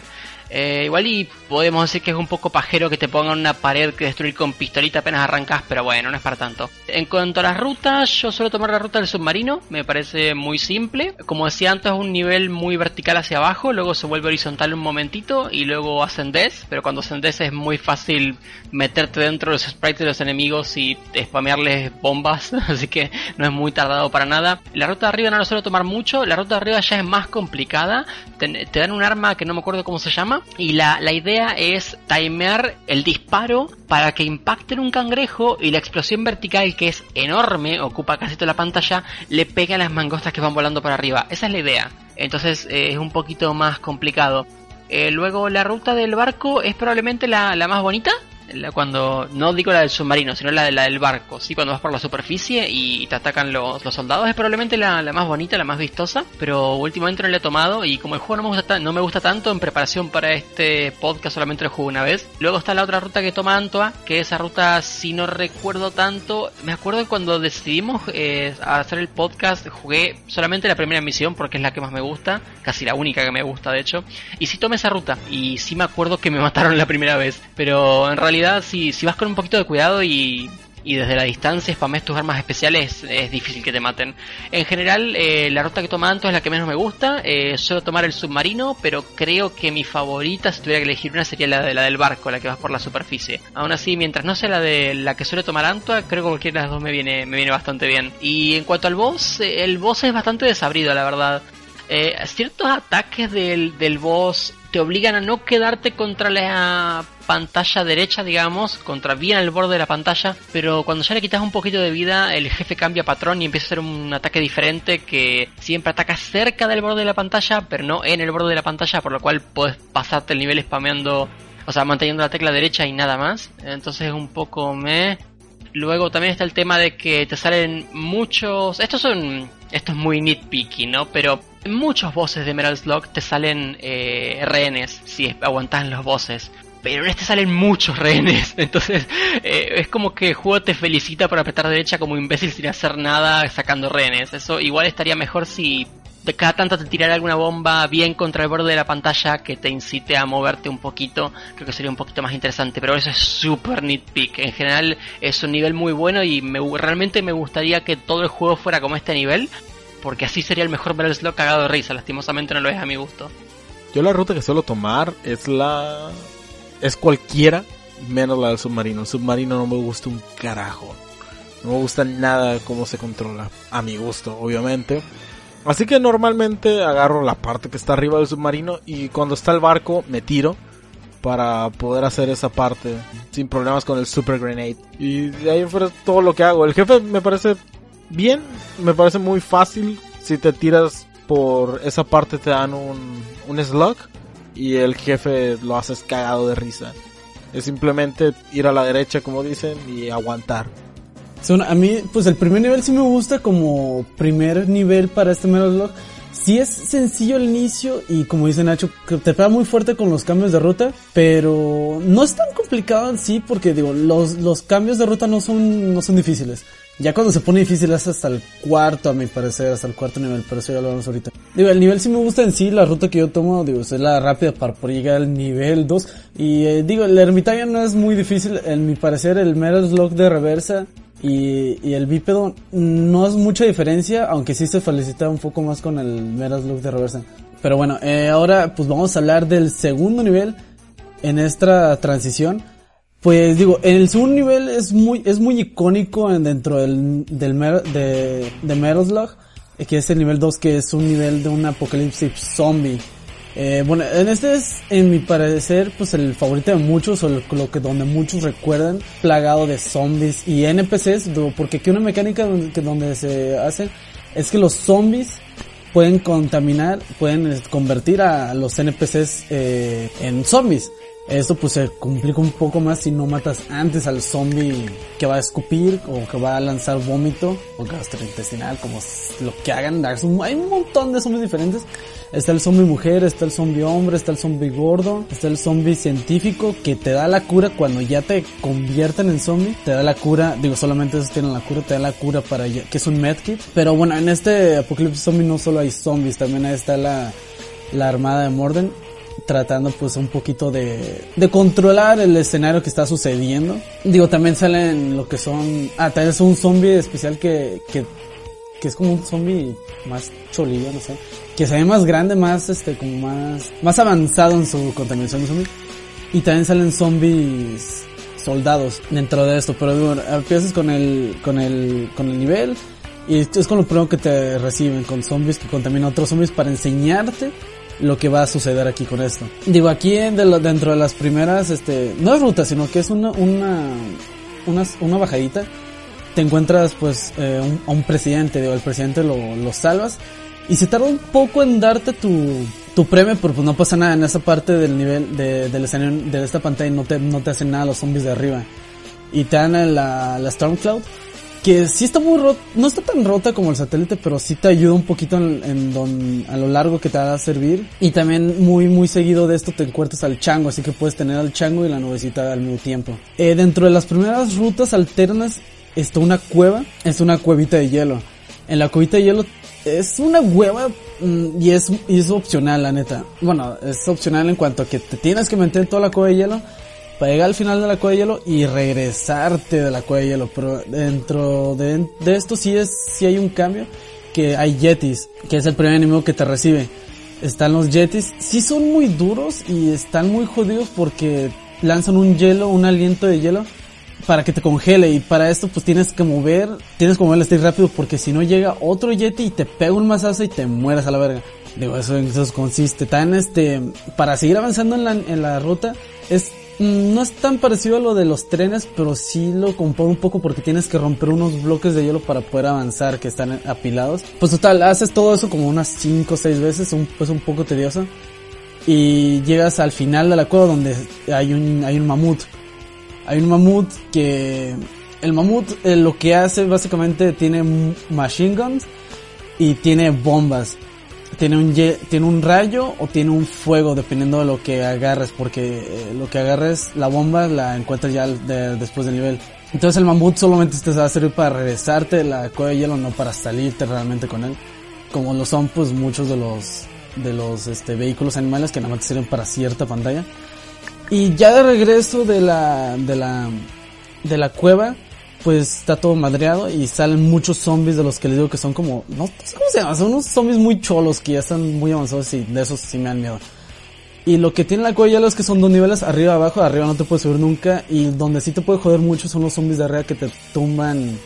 Y pues es básicamente eso, digo, hay muchos tesoros, aquí puede ser muchos puntos, mucha gente la usa para puntos. Ya sales, digo, sí cambia esto un poquito a donde ya sales porque sales un poquito más adelante de que no te hubieras metido a la cueva de hielo. Eh, digo, en esto pues ya te encuentras lo que es base militar, que también están donde son, eh, pues están estudiando los zombies, que por esto mismo también salen los militares aquí. Y pues el, los, los enemigos pues se le morden, sale bastantito, sale de su, lanza su pedazo del escenario a los soldados. Pues te atacan y pues te hacen el mismo pedo de siempre, ¿no? Se hace un poquito más complicado porque son soldados y zombies de los difíciles que les comento. Al nivel final pues está lo que es el, pues es el jefe, que es el, es un son, es un alien, perdón. Son aliens, al inicio del jefe son seis aliens, que pues muchos le decían a los cabezas de pollo, los pollos gigantes. Porque están mm, tan chistosos, por así decirlo, porque son unos, unos aliens un poquito raros y gigantes que abarcan casi toda la pantalla. Digo, los aliens atacan dando vueltas sobre este, un meteorito, un meteorito un meteorito y te va a estar sacando, ah, lanzando bolas de energía. Las bolas de energía pues sí te las aventan un poquito lento al inicio y mientras vas matando los, a los aliens, te lanzan más rápido eso y se complica un poco. ya que matan a todos los aliens, el meteorito adquiere su verdadera forma que es una máquina. Yo siempre pensaba que era como una, un huevito alien o algo así, pero es una máquina. Eh, que hace que caigan tabletas del cielo gigantes apuntándote con láseres que digo es donde te van indicando dónde va a caer la tableta. Y esto te da un poquito de tiempo para planear dónde va a ser tu movimiento. Digo, las tabletas, los pilares, este, se caen al, al piso y se, van cayendo poquito a poquito hasta el suelo. Se unen o los puedes disparar y se van, este, se van desintegrando más rápidamente. Todo eso pues se va acelerando un poco más como muchos de los de los final bosses de Metal Slug que se van acelerando con, con, conforme más le vas dando el daño. No se complica mucho ya que van cayendo este prisioneros y Heavy Machine Guns del cielo. Bueno, los enemigos están hablando de Heavy Machine Guns. Y pues es un poco fácil ya con Machine Gun, ya no es tanto botonazo de la nada. Y pues esto es básicamente pues el primer, el segundo jefe que es muy icónico y me gustaba mucho verlo de morro cuando, digo, es lo que más me enteré de Metal Lux 3, que los morros juegan en este nivel.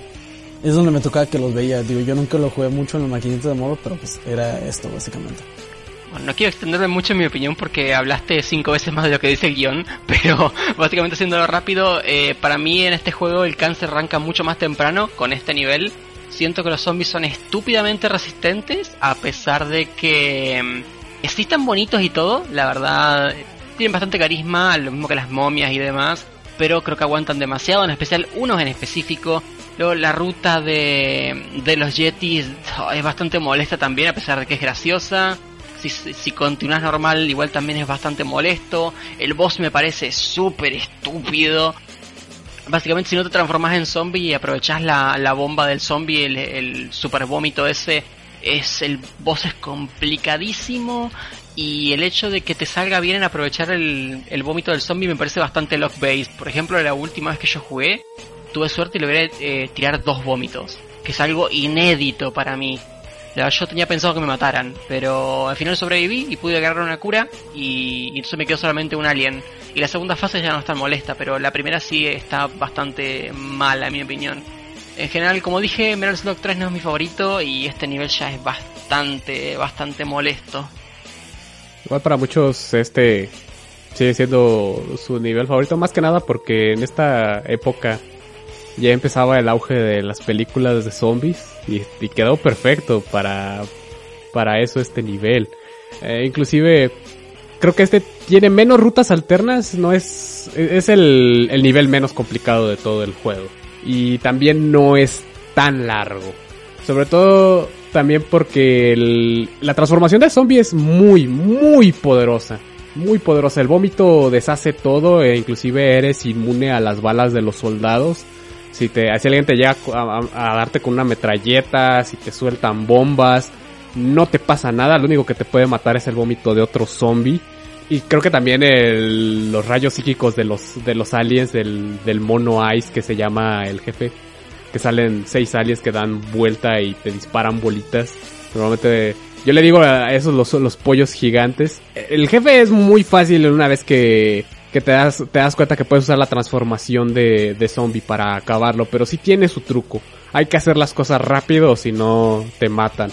Ah, dependiendo de la persona es si se van por la ruta del elefante o no. Eh, recuerden que la alternativa de irse por la ruta del elefante normalmente es irte por la base militar de los seguidores de Morden, en la cual hay tanques, helicópteros de combate. Si ustedes no les gusta combatir con estas cosas y prefieren pelear contra los yetis, que creo que es la parte más difícil de esta ruta, porque una vez que vas con el, con el mamut, normalmente diriges el, el cañón hacia los zombies que están en la parte de arriba que lanzan una tira de vómito. Y si se te juntan por la parte de abajo les tiras una bomba. De todas maneras no te puedes llevar al, al, al mamut. Entonces bien podrías usar las bombas que tiene el mamut para destrozar todo lo que hay eh, enfrente de ti. Es una cuestión más de, de preferencia. Muchas personas lo hacen, hacen la ruta del, del, del mamut porque quieren los puntos. No, no encuentro muy difícil los jefes. Creo que el eh, Mono Ice es un poquito más difícil que The Commandment, pero una vez que le agarras al asunto del, de los zombies, el, el jefe es muy, muy fácil. Bueno, con referente a Metal Slug 3, nivel es mi favorito. Y donde me equivoqué, donde dije que el vómito, que la momia disparaba vómito en Metal Slug 2, aquí fue donde como me confundí. Porque aquí es lo que hace el zombie.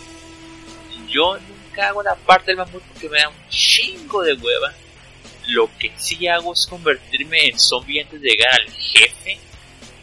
Porque con dos vómitos le haces aquí a los pollos gigantes. De ahí es más eh, lo que es, no sé si sea la segunda fase, la que parece pene. Es un tanto castrante, pero está muy fácil esa sección. Y con eso vamos al nivel 3 de Metal Slug 3. Esta misión es un poquito más calmada. Empieza en una pequeña casa donde el personaje se equipa para bucear y taclea las profundidades del mar una vez más. Durante el camino hay tanques que caen de la superficie. Al hundirse lanzan algunas minas e inclusive hay unos que ya están estrellados que lanzan minas y inclusive es cuando los destruyes hay soldados que puedes rescatar. Hay enemigos buzos como los vimos en el primer escenario en la parte del submarino que lanzan bolas de fuego, así como paredes gigantes que lanzan misiles. En este escenario tiene caminos a- alternativos dentro de pipas al fondo del escenario. Las paredes se destruyen disparando donde disparan los torpedos. Hay muchas personas que cuando jugaban por primera vez este juego no se daban cuenta de eso, entonces iban por la primera ruta alterna. El resto del camino es igual lineal enfrentando una armada de submarinos después de que te deshaces de estas paredes. Eh, se presentan dos en, en el camino principal. La segunda tiene otra ruta alterna, pero la tubería no está en la parte de abajo, sino que está pegado a la pared e inclusive va, va cayendo. Eh, puedes ignorarlo y destruir la pared para llegar a la parte principal de la base. Si deciden entrar por las tuberías de fondo, la primera parte del nivel entras a una caverna donde te proporcionan un Marine Slug y continúas tu infiltración por el fondo del mar peleando contra submarinos en un canal angosto hasta llegar a la entrada de la base principal. En lo personal, yo creo que este es lo más sencillo eh, igual y muchas personas estarían en desacuerdo que la ruta principal, pero creo que hay más submarinos pesados por la ruta principal. Si deciden entrar por la segunda tubería que está pegada a la segunda pared, es la ruta rápida para los speedruns donde entras a la puerta de, de la base principal disparando a los soldados de derecha a izquierda. Eh, la estación está plagada de soldados. Lo considero un poquito más probable morir aquí. Se requiere un poquito más de habilidad, pero como les digo, es más rápido. También se usa por primera vez a la avestruz para saltar en el puente. Al final del camino no se reúne con otros caminos, sino que te lleva directamente al jefe final. Por eso es la ruta del speedrun. Al infiltrarse a la base tenemos algo muy similar a la misión 5 del juego anterior. La diferencia es que no hay aliens, sino hay un montón de equipo de vigilancia. ¿Se acuerdan la parte donde estaban los muy parecida a la parte donde estaban los, los, los aliens enjaulados cuando entrabas a la base. Estas cámaras disparan y los droids lanzan un láser cuando te capturan con su lente. La única manera de matarlos es disparándoles cuando te voltean a ver. Esta parte también te da la introducción al Ivy Rebel, te lo encuentras por ahí y lo usas para el jefe del escenario. Igual, a mí me gusta mucho ir pasar por esta parte de la base. Porque lo considero fácil evitar morir. Es un poquito más predecible cómo disparan los soldados. E inclusive me gusta las, las secciones Steel Stealth. Se siente muy Metal Gear este, este asunto. Va, también es un nivel muy vertical, va subiendo, va zigzagueando hacia arriba hasta que te encuentras con el jefe llamado Jupiter King, que es un robot gigante que lanza unos misiles de rastro, dispara láseres de sus ojos y destruye parte del escenario, ya sea con, sus, con su mano o con un misil gigante que saca de su abdomen, en el cual te puede subir y dispararle. Su punto débil es su cabeza. Y cuando estrella cosas, cuando estrella el, el misil, la única diferencia cuando lo destruye con la mano es que el misil saca ciertas bolitas de fuego que luego tienes que esquivar este jefe no se me hace tan complicado. Hay un par de partes seguras donde te puedes parar. El único, la única parte truculenta es que siempre estés al pendiente de su cabeza porque cuando voltea muy rápido quiere decir que va a disparar su rayo y tienes que saltar dependiendo de a dónde voltea. Igual y hay que estar muy pendiente también de los misiles de rastro. Que yo sepa, es muy fácil porque casi siempre tienes más chingón, pero si no tienes más chingón, no es tan horrible. No sé qué piensan mis compañeros de este, de este nivel. ¿Cuál es su ruta favorita? Mi ruta favorita es la del, la del avestruz. Es la que más me gusta. No me gusta demasiado la, cómo se controla el personaje en el agua. Así que lo primero que intento hacer es por la ruta de, en la cual salgo del agua lo más rápido posible. Y es la del avestruz, creo. Y básicamente eso. De ahí en fuera, el, jefe me gusta bastante. No se me hace complicado ni nada. Y se me hace bastante chido el, el robotcito. Personalmente ni me acordaba que este, que este nivel tenía rutas alternas. Mientras hablaba andaba mirando y las vi, la verdad ni me acordaba. Eh, creo que, mira, creo que la del avestruz si la he tomado alguna vez en mi vida la he tomado una sola vez. La de abajo sí recuerdo haberlo tomado alguna vez, la que te dan el submarino, pero, pero esta vez ni me acordé y fui directo con, por la ruta normal, que la verdad no me gustó demasiado. Eh, la peor parte se me hace cuando ya entras en la base, porque se siente muy parecido al nivel final del 2. Se siente muy parecida esa parte. Incluso hay una parte que me molesta mucho eh, cuando empiezan a salir enemigos de, de arriba y de abajo, cuando vos estás en la parte opuesta. Te dan una Heavy Machine Gun antes, pero cuando llegas a esa sección te dan una láser y la láser es terrible para esa parte. Entonces, no, ya el juego es difícil de por sí. Me parece que no es necesario que te dé armas que te resultan incómodas para pasarte a cierto nivel cuando ya te dan una que está bastante bien. Si vos no te das cuenta de eso y agarras el láser porque, ah, ok, me dieron el láser, tiene más munición, lo voy a agarrar, vas a sufrir más que si te quedas con la, con la Heavy Machine Gun. Eh, luego el boss está bien, pero no es de mis favoritos tampoco. Lo más destacable de esta misión me parece que te dan eh, es la armadura esta que usa diferentes tipos de municiones especiales. Es como lo más bonito del nivel. Después, igual las otras rutas están mejores, pero como no las he jugado no puedo opinar tanto. Bueno, yo a ese nivel me voy por la ruta del submarino. No me acuerdo mucho de cómo era la avestruz, para ser sincero. Y lo que es, es el resto del nivel. Tengo recuerdos muy vagos, solo recuerdo la parte Metal Gear. Y el jefe, según recuerdo, se me hacía complicado porque volteaba muy rápido. Y creo que los misiles eran. No recuerdo cómo se esquivaban esas cosas. Y es más, me gusta cómo se ve el, el jefe, que es un, intenta parecer un mech, pero tiene se ve súper adorable con su cabecita cuadrada. Bueno, de esta ruta sí me gusta. Que, bueno, es nivel de agua inicialmente. Pero sí me gusta básicamente lo que es el inicio del nivel. Es muy sencillo el inicio del nivel, a, pesar de que caen los tanques y todo.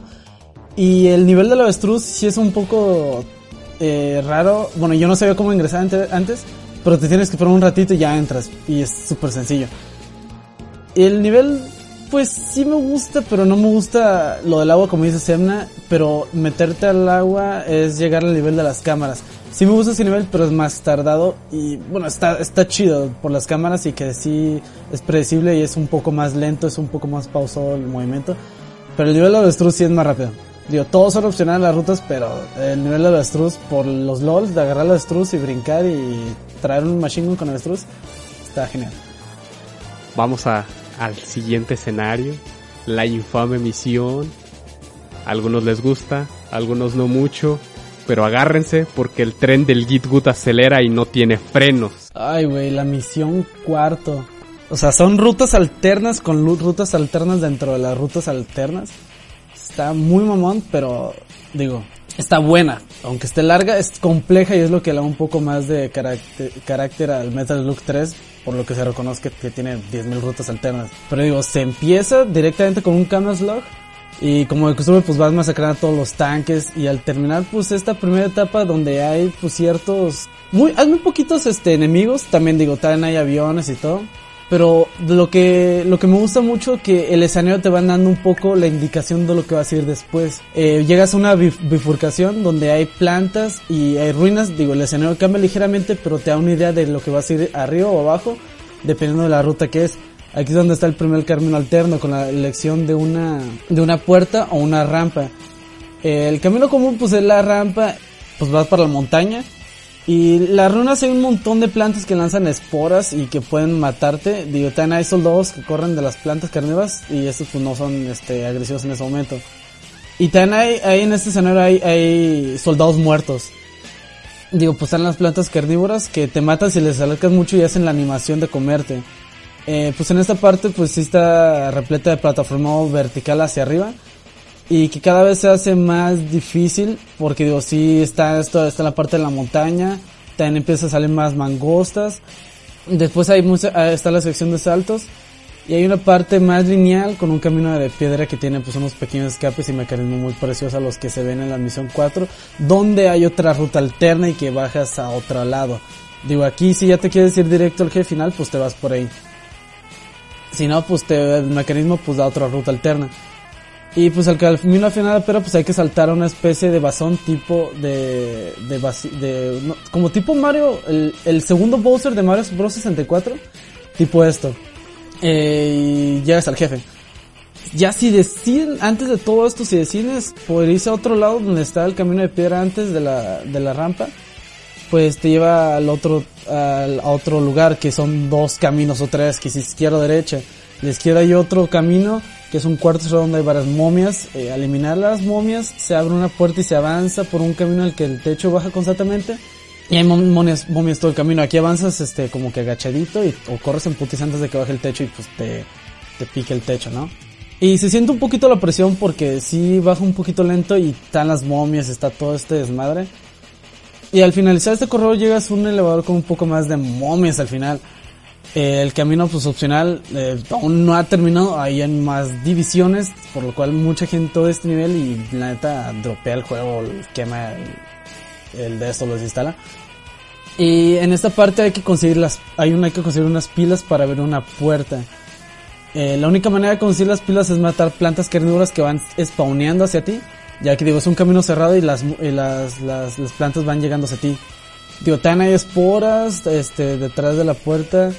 Después de ya completar la, la, la maquinita con las pilas, pues ya está el jefe final. Digo, esta es otra ruta. Después de antes de todo esto de tomar ese camino, la parte derecha hay un pasillo eh, con murciélagos que tiran urnas, como el juego, como el Metal Block 2. Eh, para antes de llegar a la escotilla, pues hay un lugar con un cuarto pequeño, un cuarto de arena constantemente en movimiento y tumbas de momias. Hay que destruir pues lo de arriba para continuar. Y la siguiente sección es lo mismo, pero el, que el pasillo con el techo que cae del camino pues, izquierdo. Y bueno, aquí pues digamos que no tomaron la rampa entrando al edificio, donde hay soldados que corren por su donde es lo de la, las mangostas y todo esto, y las plantas normales, que en la montañita. Aquí pues bajas al sótano y hay todavía pues más enemigos, digo, son, son enemigos diferentes. Eh, en esta parte pues hay un, hay una ciudadela subterránea donde pues salen estos muchos soldados con que te atacan con katanas. Tienen unos avioncitos muy raros que son como eh, avioncitos sudokus y todo, digo, tienen tanques que son tanques falsos. Y la ventaja es que no te pueden atropellar. Digo, aquí la cosa complicada son los vatos que se suicidan y traen bombas pegadas al, al pecho. Digo, se lanzan hacia ti y te matan a la verga. Y también, bueno, también te, lanzan lo que son lo, lo, las katanas, machetes. Y son, son muchos enemigos de estos, digo, no disparan, pero sí, sí se complica un poquito esto. Digo, también hay otra ruta alterna donde son más escotillas. Y esta parte me gusta más que la ciudadela de, lo, de los vatos estos donde hay mucho, hay un túnel subterráneo lleno de larvas que escupen ácido y cangrejos mutantes como lo fue en el inicio del nivel. Digo, se repite el enemigo, pero aquí pues eh, son más enemigos. Donde salen este unas larvas gigantes. Las gigantes que son como el tipo tren. Digo, también este lo que pasa, eh, aquí te dan lo que es el, el, el drill. Y con el drill es muy fácil atravesar lo que son estos, estos larvas gigantes si la si son un poco complicadas si no tienes el drill o te lo o te lo tumban digo el drill lo que puede hacer es que tiene dos dos modalidades que es arriba que se levanta como si fuera una plataforma gigante o abajo. Abajo pues puedes usar el drill para las larvas gigantes o arriba pues es para salvarte de todo el desmadre pero también te pueden llegar a, madrear lo que son las burbujas las burbujas de ácido.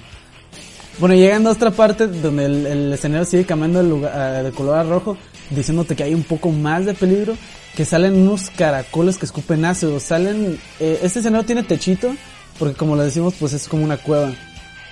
Y escupen ácido de arriba y también de abajo. El ácido pues es insta que obviamente si, si, si no traes el drill.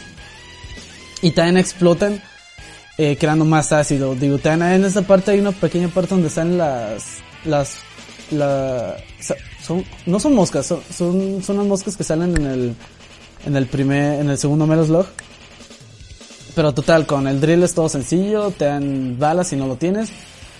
Total, pasas todo este desmadre y llegas al jefe, que es el, que es el Sol de Rock, Rocker.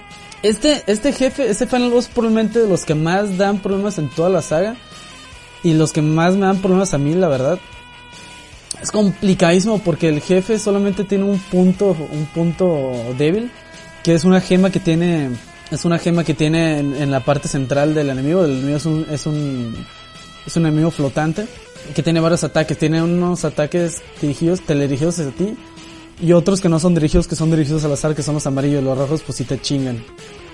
También tiene un rayo que abarca todo el escenario, que se mueve horizontalmente y que tienes que moverte hasta todo el otro lugar del, del escenario. Y ya cuando está un poco más avanzado de fase, Lanza unos lobitos fantasmas. Los lobitos fantasmas son fáciles de esquivar, pero lo que más jode son los eh, ataques normales. El ataque amarillo el ataque rojo. Digo, es muy jodido. Sí, sí, sí, sí, sí se puede facilitar un poco con la Laser Gun. O Machine Gun en dado caso, pero sí es un poco complicado y yo lo odio. Yo creo que aquí se rayaron bastante con los caminos alternos, pero está, está muy bien variado. Desde la montaña donde vas con las plantas y saltas entre los pilares de, las ruinas mientras te atacan las mangostas. el- los sótanos donde están los cangrejos, irte por donde están las momias, e inclusive la ciudadela de dudes que esta, esta parte está, está bien mamona porque como en el juego anterior te lanzan sus cimatarras, hay unos dudes que traen un tanque falso. El, tanque no trae orugas, son unos dudes cargando el, nada más el casco del tanque. Y tú, y, y ves que el, que el tanque va a disparar y dice, no, este, este dude me va a lanzar una bomba por la parte de arriba. No, el tanque sí dispara. Y esa es la parte más, más cagada de, de este, de este escenario. Posiblemente pasar por ahí es, es mi favorito. Es mi parte favorita de ese nivel. Pero también le tengo cierto cariño a ir por la parte donde están las, los caracoles y las larvas. Más que nada porque te dejan usar al, al drill, al slug driller. Que es muy poderoso porque no nada más el taladro mata todo lo que tiene enfrente, sino que también te puedes subir, te puede, cuando brincas, eh, se eleva el vehículo y nada te puede pegar, a menos de que haya caracoles en la parte de arriba y te tiren ácido. No sé qué opinan mis compañeros de este nivel. Pues está loquísimo, estaba mirando, hay rutas que yo nunca había visto en este nivel. Como comenté, mi prioridad no era jugar este juego, sino el primero, yo me encargué de ese guion, así que a este lo jugué poco y nada, especialmente porque cuando lo jugué me dio bastante cáncer, más que nada por la misión final, acepto que podría haberla evitado y jugar hasta la misión 4, pero en general tampoco es un juego que me haya encantado, así que no, no lo jugué más que eso. Pero sí, por ejemplo, la ruta esta de, los tipos con los tanques, eso no la he visto en mi vida. Y la de las momias, si la tomé alguna vez en la vida, fue hace años.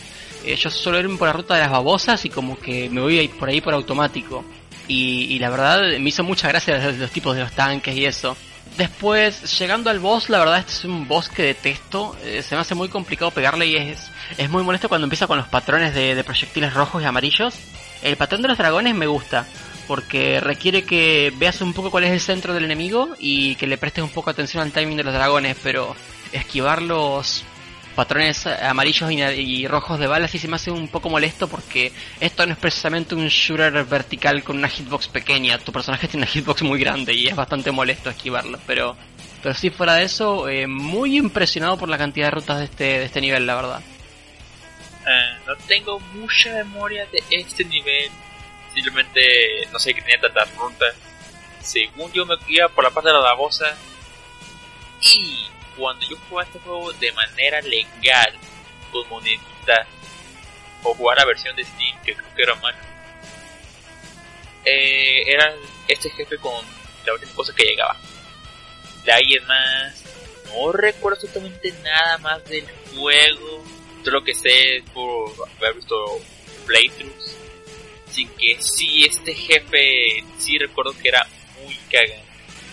Fíjate que a mí este nivel me caga por las plantas. ¿Cuántas veces no se me ha olvidado que no debo acercarme a las putas plantas? Y siempre me han arruinado cuando estoy intentando hacer runs con ciertos créditos. Pero por la ruta que tomo, tomo siempre la, la de, la de las momias. Es la que más me gusta. Y de fuera, nada más el, el jefe me gusta un buen el jefe. El jefe sí me gusta bastante. Se me ha complicado muchísimo ese jefe. eh, Cuando lo jugaba en maquinitas, a la legal. Pero de ahí en fuera, a mí disfruto bastante el nivel. Sí tiene un chingo de rutas. Ah, seguramente ni he explorado todas, pero está muy chido. Sí, aquí se rayaron con la ruta. Sí, el jefe normalmente es el que acaba con los, one- los one credit runs. Inclusive a speedrunners es- experimentados les cuesta trabajo este jefe. Así, así de jodido está. Creo que es la parte donde el juego deja de ser divertido para mí. Aunque el siguiente escenario tiene sus cosas. Les dije, si ustedes son fans de los shoot 'em ups, este es su Metal Slug favorito por ese tipo de cosas. Por fin hemos llegado, aunque usted no lo crea, a la mitad del juego.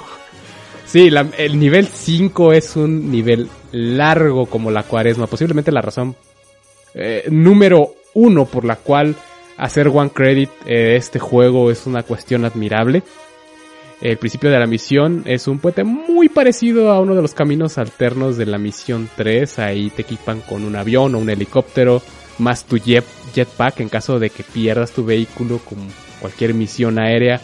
Hay soldados en paracaídas atacando con bazucas, así como otros aviones lanzando misiles. Eventualmente bajas un poco para atacar una caravana donde hay soldados, granaderos regulares. Aquí es donde si, inclusive si pierdes tu vehículo aéreo te van a proporcionar otro. Creo que te proporcionan otro helicóptero por si pierdes tu avión o helicóptero. Si juegas de dos jugadores obviamente mala suerte, creo que nada más te dan uno. Y se rehúsa uno de los jefes de la saga que es el Airbuster Rivets, que es este avioncito que en esta ocasión viene equipado con lanzamisiles controlados por un soldado. Y tras de derrotar esta primera etapa somos visitados por un viejo amigo que vuelve a aparecer y se presumía muerto. Pero al parecer no lo está con su metralleta lanzando granadas. Así estamos hablando del buen Allen. Que eventualmente se quedará sin munición. Se cae del avión. Y se destruye esto que presumiblemente se muere otra vez. E inclusive una cosa buena es que puedes agarrar su arma y conseguir munición de esto. El siguiente escenario es un poquito más pequeño. Entramos a un campo lleno de cohetes. Se enfrentan a unos cuantos soldados. A topar con una plataforma y una metralleta de 50 milímetros implantada en el escenario. De la misma manera que en el primer juego cuando entrabas al a la parte donde el barco tiene su, su metralleta. Exactamente la misma cosa y no es ni más ni menos que otro jefe. Morden viene montado en un helicóptero de carga con sus lanzamisiles. Viene a la Metal Slug 1. Pero esta vez como si fuera Big Boss con su parche en el ojo, dispuesto a destruirte. Como les dije, la Matching Gun es un, muy efectiva en, esta parte, inclusive les puede conceder iframes si se usa bien. No es un jefe, no es un mini jefe difícil, porque si ustedes creían que esta era la parte final, están para una sorpresa gigante. Al final, Morden cae de su helicóptero, presumiblemente muerto, como todos los cabrones de esta saga que nunca se mueren. Sus soldados se acercan a revisar y es cuando se levanta como si nada y revela que es un alien en un disfraz. En este momento también se revela que Morden no está muerto, sino que ha sido capturado. E inclusive si ustedes están jugando con su waifu, díganle adiós por el resto del juego porque los invasores se la van a llevar a su nave y van a tener que jugar con algún otro personaje. Aquí es donde muchas personas le dan reset al juego, queman el cartucho o queman, queman su disco duro y se ponen a hacer otra cosa de su vida. Pero no nosotros, nosotros vamos a hablarles del resto de la historia. En este punto, los rebeldes, que es la organización de Morden, y los halcones hacen una alianza para erradicar a la amenaza alienígena. Y como ustedes ven, todos los cohetes que tenían aquí estaban destinados para hacer una invasión a gran escala. Primera guerra eh, espacial de este juego y se convierte en un shoot em up donde enfrentas platillos voladores, meteoritos. Eh, es aquí donde estás en el airship slug. Las armas te conceden dos, dos metralletas a, a un lado. Si te disparan, obviamente te van a quitar una de las metralletas como cualquier otro juego tienes, tienes una barra de vida que te da tres golpes y te la quitan, obviamente estás con un jetpack y un casquito para llegar a la, a la mothership. Obviamente hay muchas partes que son un poquito molestas donde tienes que destruir meteoritos gigantes antes de que te aplasten con el final de la pantalla. Pero una vez que entras a la parte final del escenario, te enfrentas a lo que era la primera fase del enemigo final varias veces para al final enfrentarte a la fase final del enemigo final del juego anterior. Todo de nuevo, todo de nuevo, señores. Y no termina ahí. Inclusive el segmento Shoot 'em Up no termina ahí. Si ustedes han jugado cosas como Reca o como eh, Star Soldier, siguen un segmento muy particular, igual con enemigos que se mueven de la misma forma, te lanzan bolitas de energía eh, inclusive hay que dispararle a pequeñas barreras para seguir avanzando. Si ustedes han conservado su, su slug hasta este punto, considérense afortunados. Una vez pasado esto, eh, llegamos a, a, la parte principal de la nave donde ya tenemos nuestra sección clásica Run and Gun enfrentando aliens y nuevos enemigos. cyborgs con cerebros biológicos que realmente se me hicieron muy, muy imaginativos. Eh, no son tan difíciles, lanzan unos láseres en forma de aros, ya sea verticales o horizontales. Tienen que, que saltar dependiendo de cómo se los lancen. Hay que destruir varias cosas.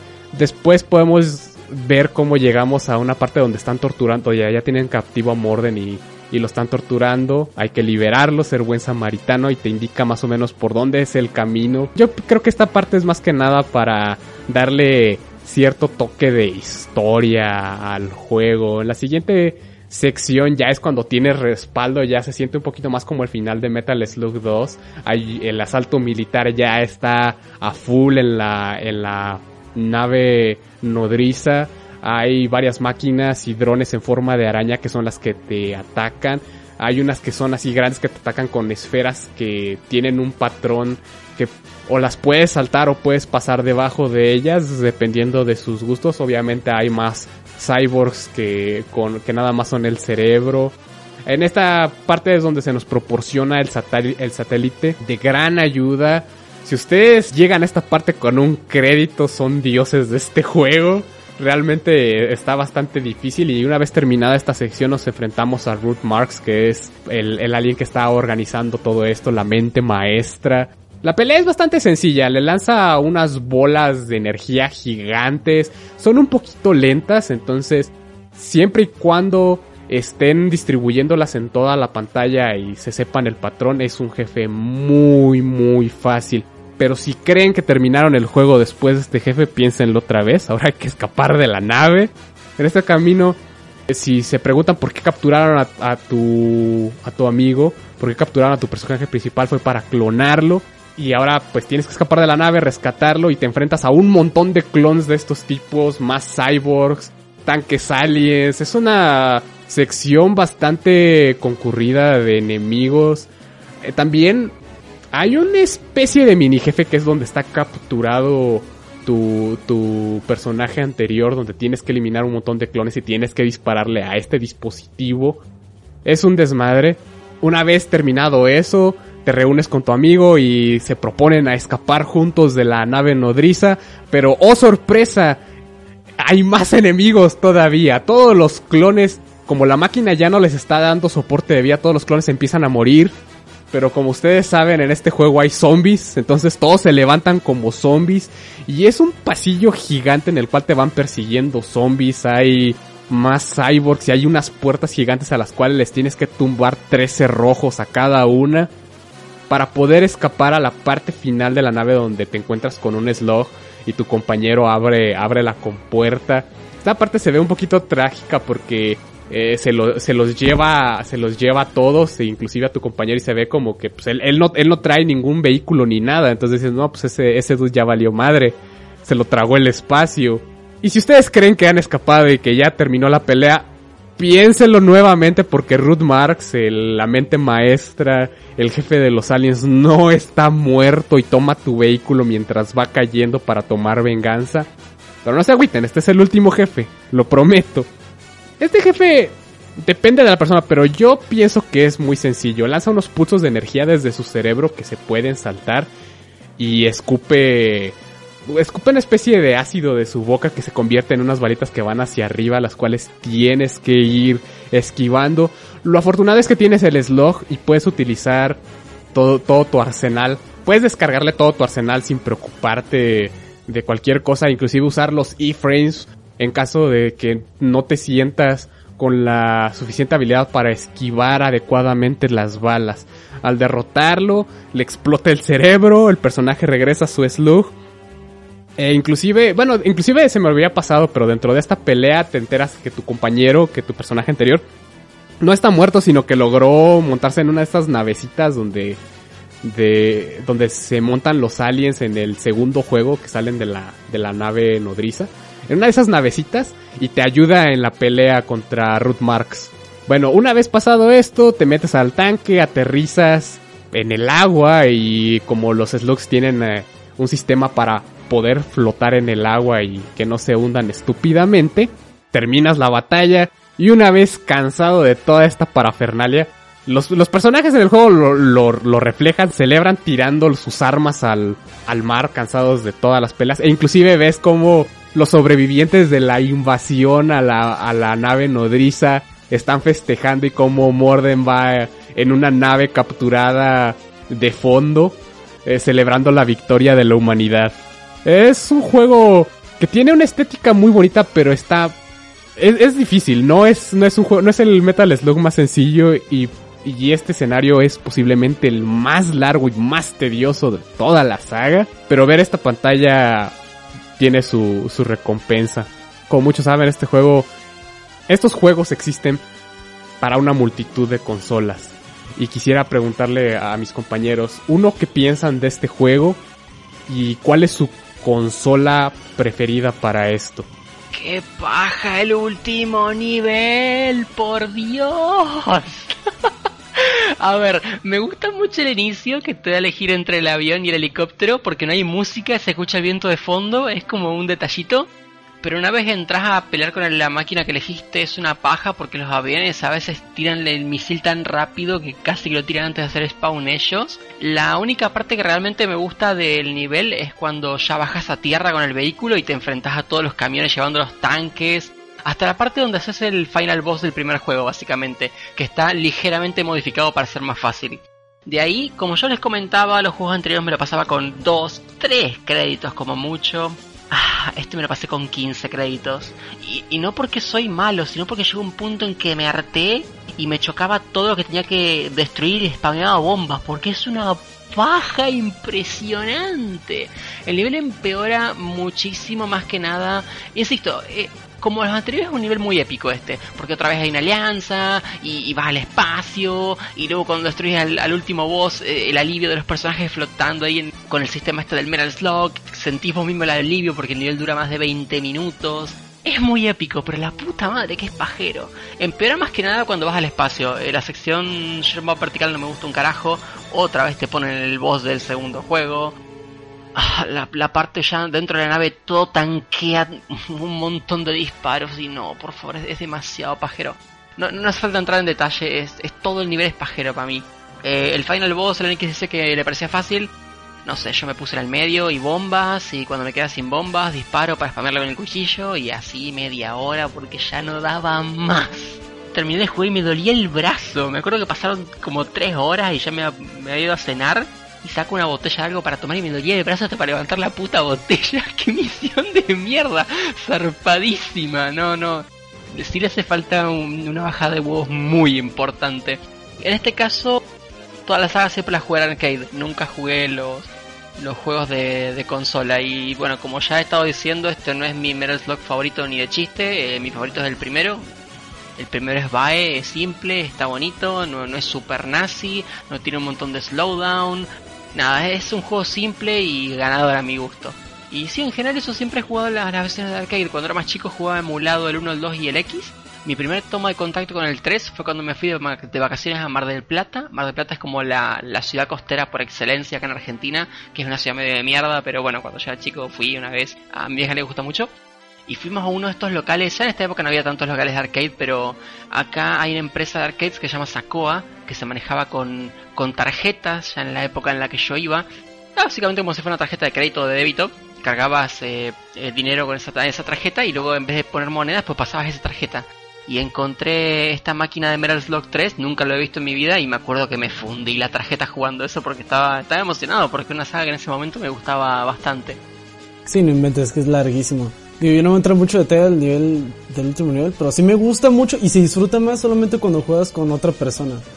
Es menos complicado, obviamente, y se disfruta más porque estás cotorreando con alguien. Así que digo, si van a jugar este, jueguenlo con compas, la neta. Solitos les va a dar huevo y lo van a operar a la mitad porque van a tener algo más que hacer. Eh, yo este lo jugué mucho en Wii, en la consola virtual, porque también se puede jugar con controles de GameCube y es cómodo. En la consola virtual y en Steam, pero en la consola virtual está chido, está chido la versión. A ver si me gusta mucho este nivel final. Es largo como el carajo, tampoco voy a extender, ya ya creo que también es suficientemente largo este podcast como para entretener más, pero sí, me gusta bastante el nivel.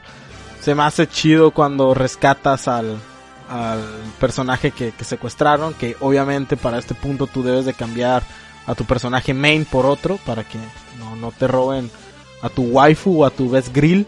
Y se me hace chido cuando los ayudan a escapar y todo, y también el final se me hace, se me hace muy bonito. Bueno, yo nivel no llegué a él. Vi un long play. Chavo, el nivel tarda 27 minutos, no mames, es un chingo. En lo especial, la parte shmup tampoco me gusta. Porque la siento que le hicieron muy hijo de puta. En la parte de la nave, el fondo me recuerda mucho a Contra y estoy seguro que lo había visto antes. Y ahora el nivel en sí no me gusta. Lo siento muy plano, muy repetitivo. No lo sé. Yo este Metal Slug no lo llegué a jugar en maquinita, de hecho, lo más ser jugué la versión de Steam. Y eso que no llegué muy lejos de esa versión. No, aparte, creo que todo el mundo dice que esa versión es una mierda, así que mis ánimos por jugarlo no me han dado ganas de terminar este método. La me da mucha hueva. Y ahora me da mucha más hueva siendo que ese nivel existe. Sí, no hay excusa para no probar este juego. Hay muchas versiones para muchas consolas. Posiblemente las más populares hoy en día son las de Metal Slug Anniversary. Él nos había comentado Anto que él jugó la de Wii. Eh, yo en particular jugué, a pesar de haberlos jugado en arcade, jugué mucho la de PlayStation 2. Tuve amigos que se centraron mucho en la versión de PSP, que no la recomiendo mucho porque tiene alguno que otro bajón y aparte la resolución no es muy buena. Aún así es una buena forma de jugar de manera portable este juego. Una cosa que sí les tengo que decir es por ninguna razón del mundo compren la versión de PlayStation 4 porque tiene quien hizo el port eh, la cagó totalmente y tiene lag, frame rate. Hagan de cuenta que todo todos los Metal Slug lo van a jugar como peor de lo que se jugaba Metal Slug 2 originalmente. Así, así. E inclusive el online no va muy chido. Los trofeos no lo valen, señores. Este juego en particular también tiene sus ports standalone para celular, PlayStation 3, PlayStation 4, Vita, PC. De todos estos, y el único que está jodido y ya lo había mencionado Basho es el de PC porque lo hicieron los amigazos de Nacho Dotemu.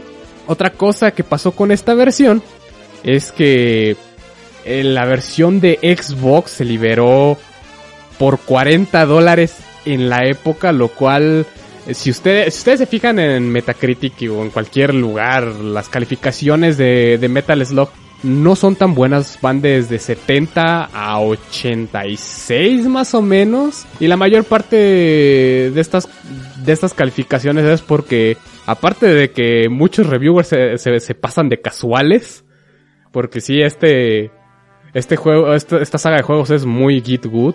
También fue fuertemente criticado el hecho de que era, se vendían muy caros.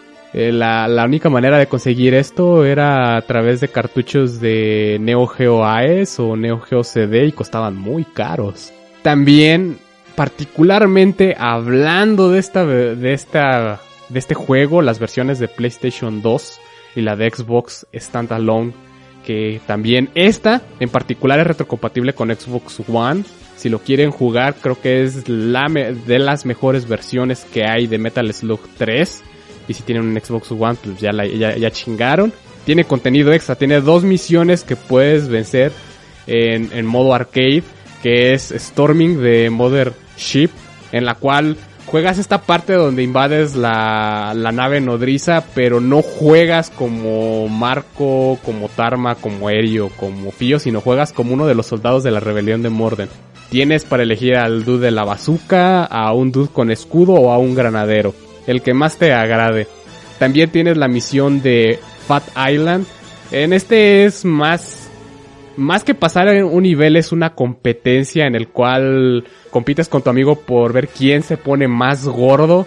Eh, normalmente los personajes se empiezan en 100 kilogramos y terminan cuando llegan a 200. Sí hay un sistema de peso en este juego. Sí, y los jugadores pierden peso si pasan mucho tiempo sin comer. Y si pasan mucho tiempo sin comer, más allá de lo que deberían, se convierten en una momia. Lo cual los hace más, más lentos. Entonces, es, es un extra que no está en las versiones del Anniversary, ni tampoco está en las versiones de PC, mucho menos está en las versiones de celular. Nada más en estas dos versiones standalone pueden conseguir esto de Storming de UFO Mothership y Fat Island. Y esto sería todo por Metal Slug 3, el último juego del equipo original.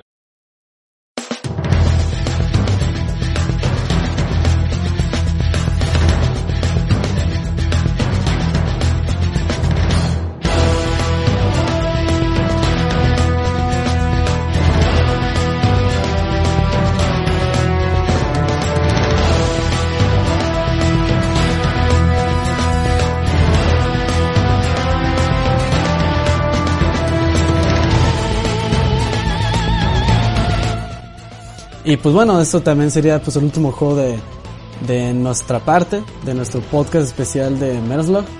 Y pues nada más eh, pues agradecer a todo, a, pues a nuestros participantes aquí que nos habla, que estuvimos hablando sobre pues estos tres bonitos juegos que pues fueron parte de nuestra infancia y también pues nuestro autismo adultez. Y nada más recuerden que este, este podcast ya está también en iBox y en iTunes, iTunes Store. También agradecemos sus comentarios, que nos digan cuál Meroslog les pareció mejor de estos tres o cuál les gustó más y si les gustó pues algún otro pues igual coméntenos o cuál es su misión favorita, jefe favorito y qué les caga de cada uno de nosotros. Y también nos, que nos comenten pues qué compraron las ventas de Steam que ya pasaron. Y cualquier otro comentario que nos digan, nada más saludarnos o cualquier otra cosa como les ven el día, chavales. Y pues bueno, de mi parte pues fue todo, yo fui Antua y nos despedimos. Adiós, podcast. Chao. Chao. Nos vemos, gente. Nos vemos.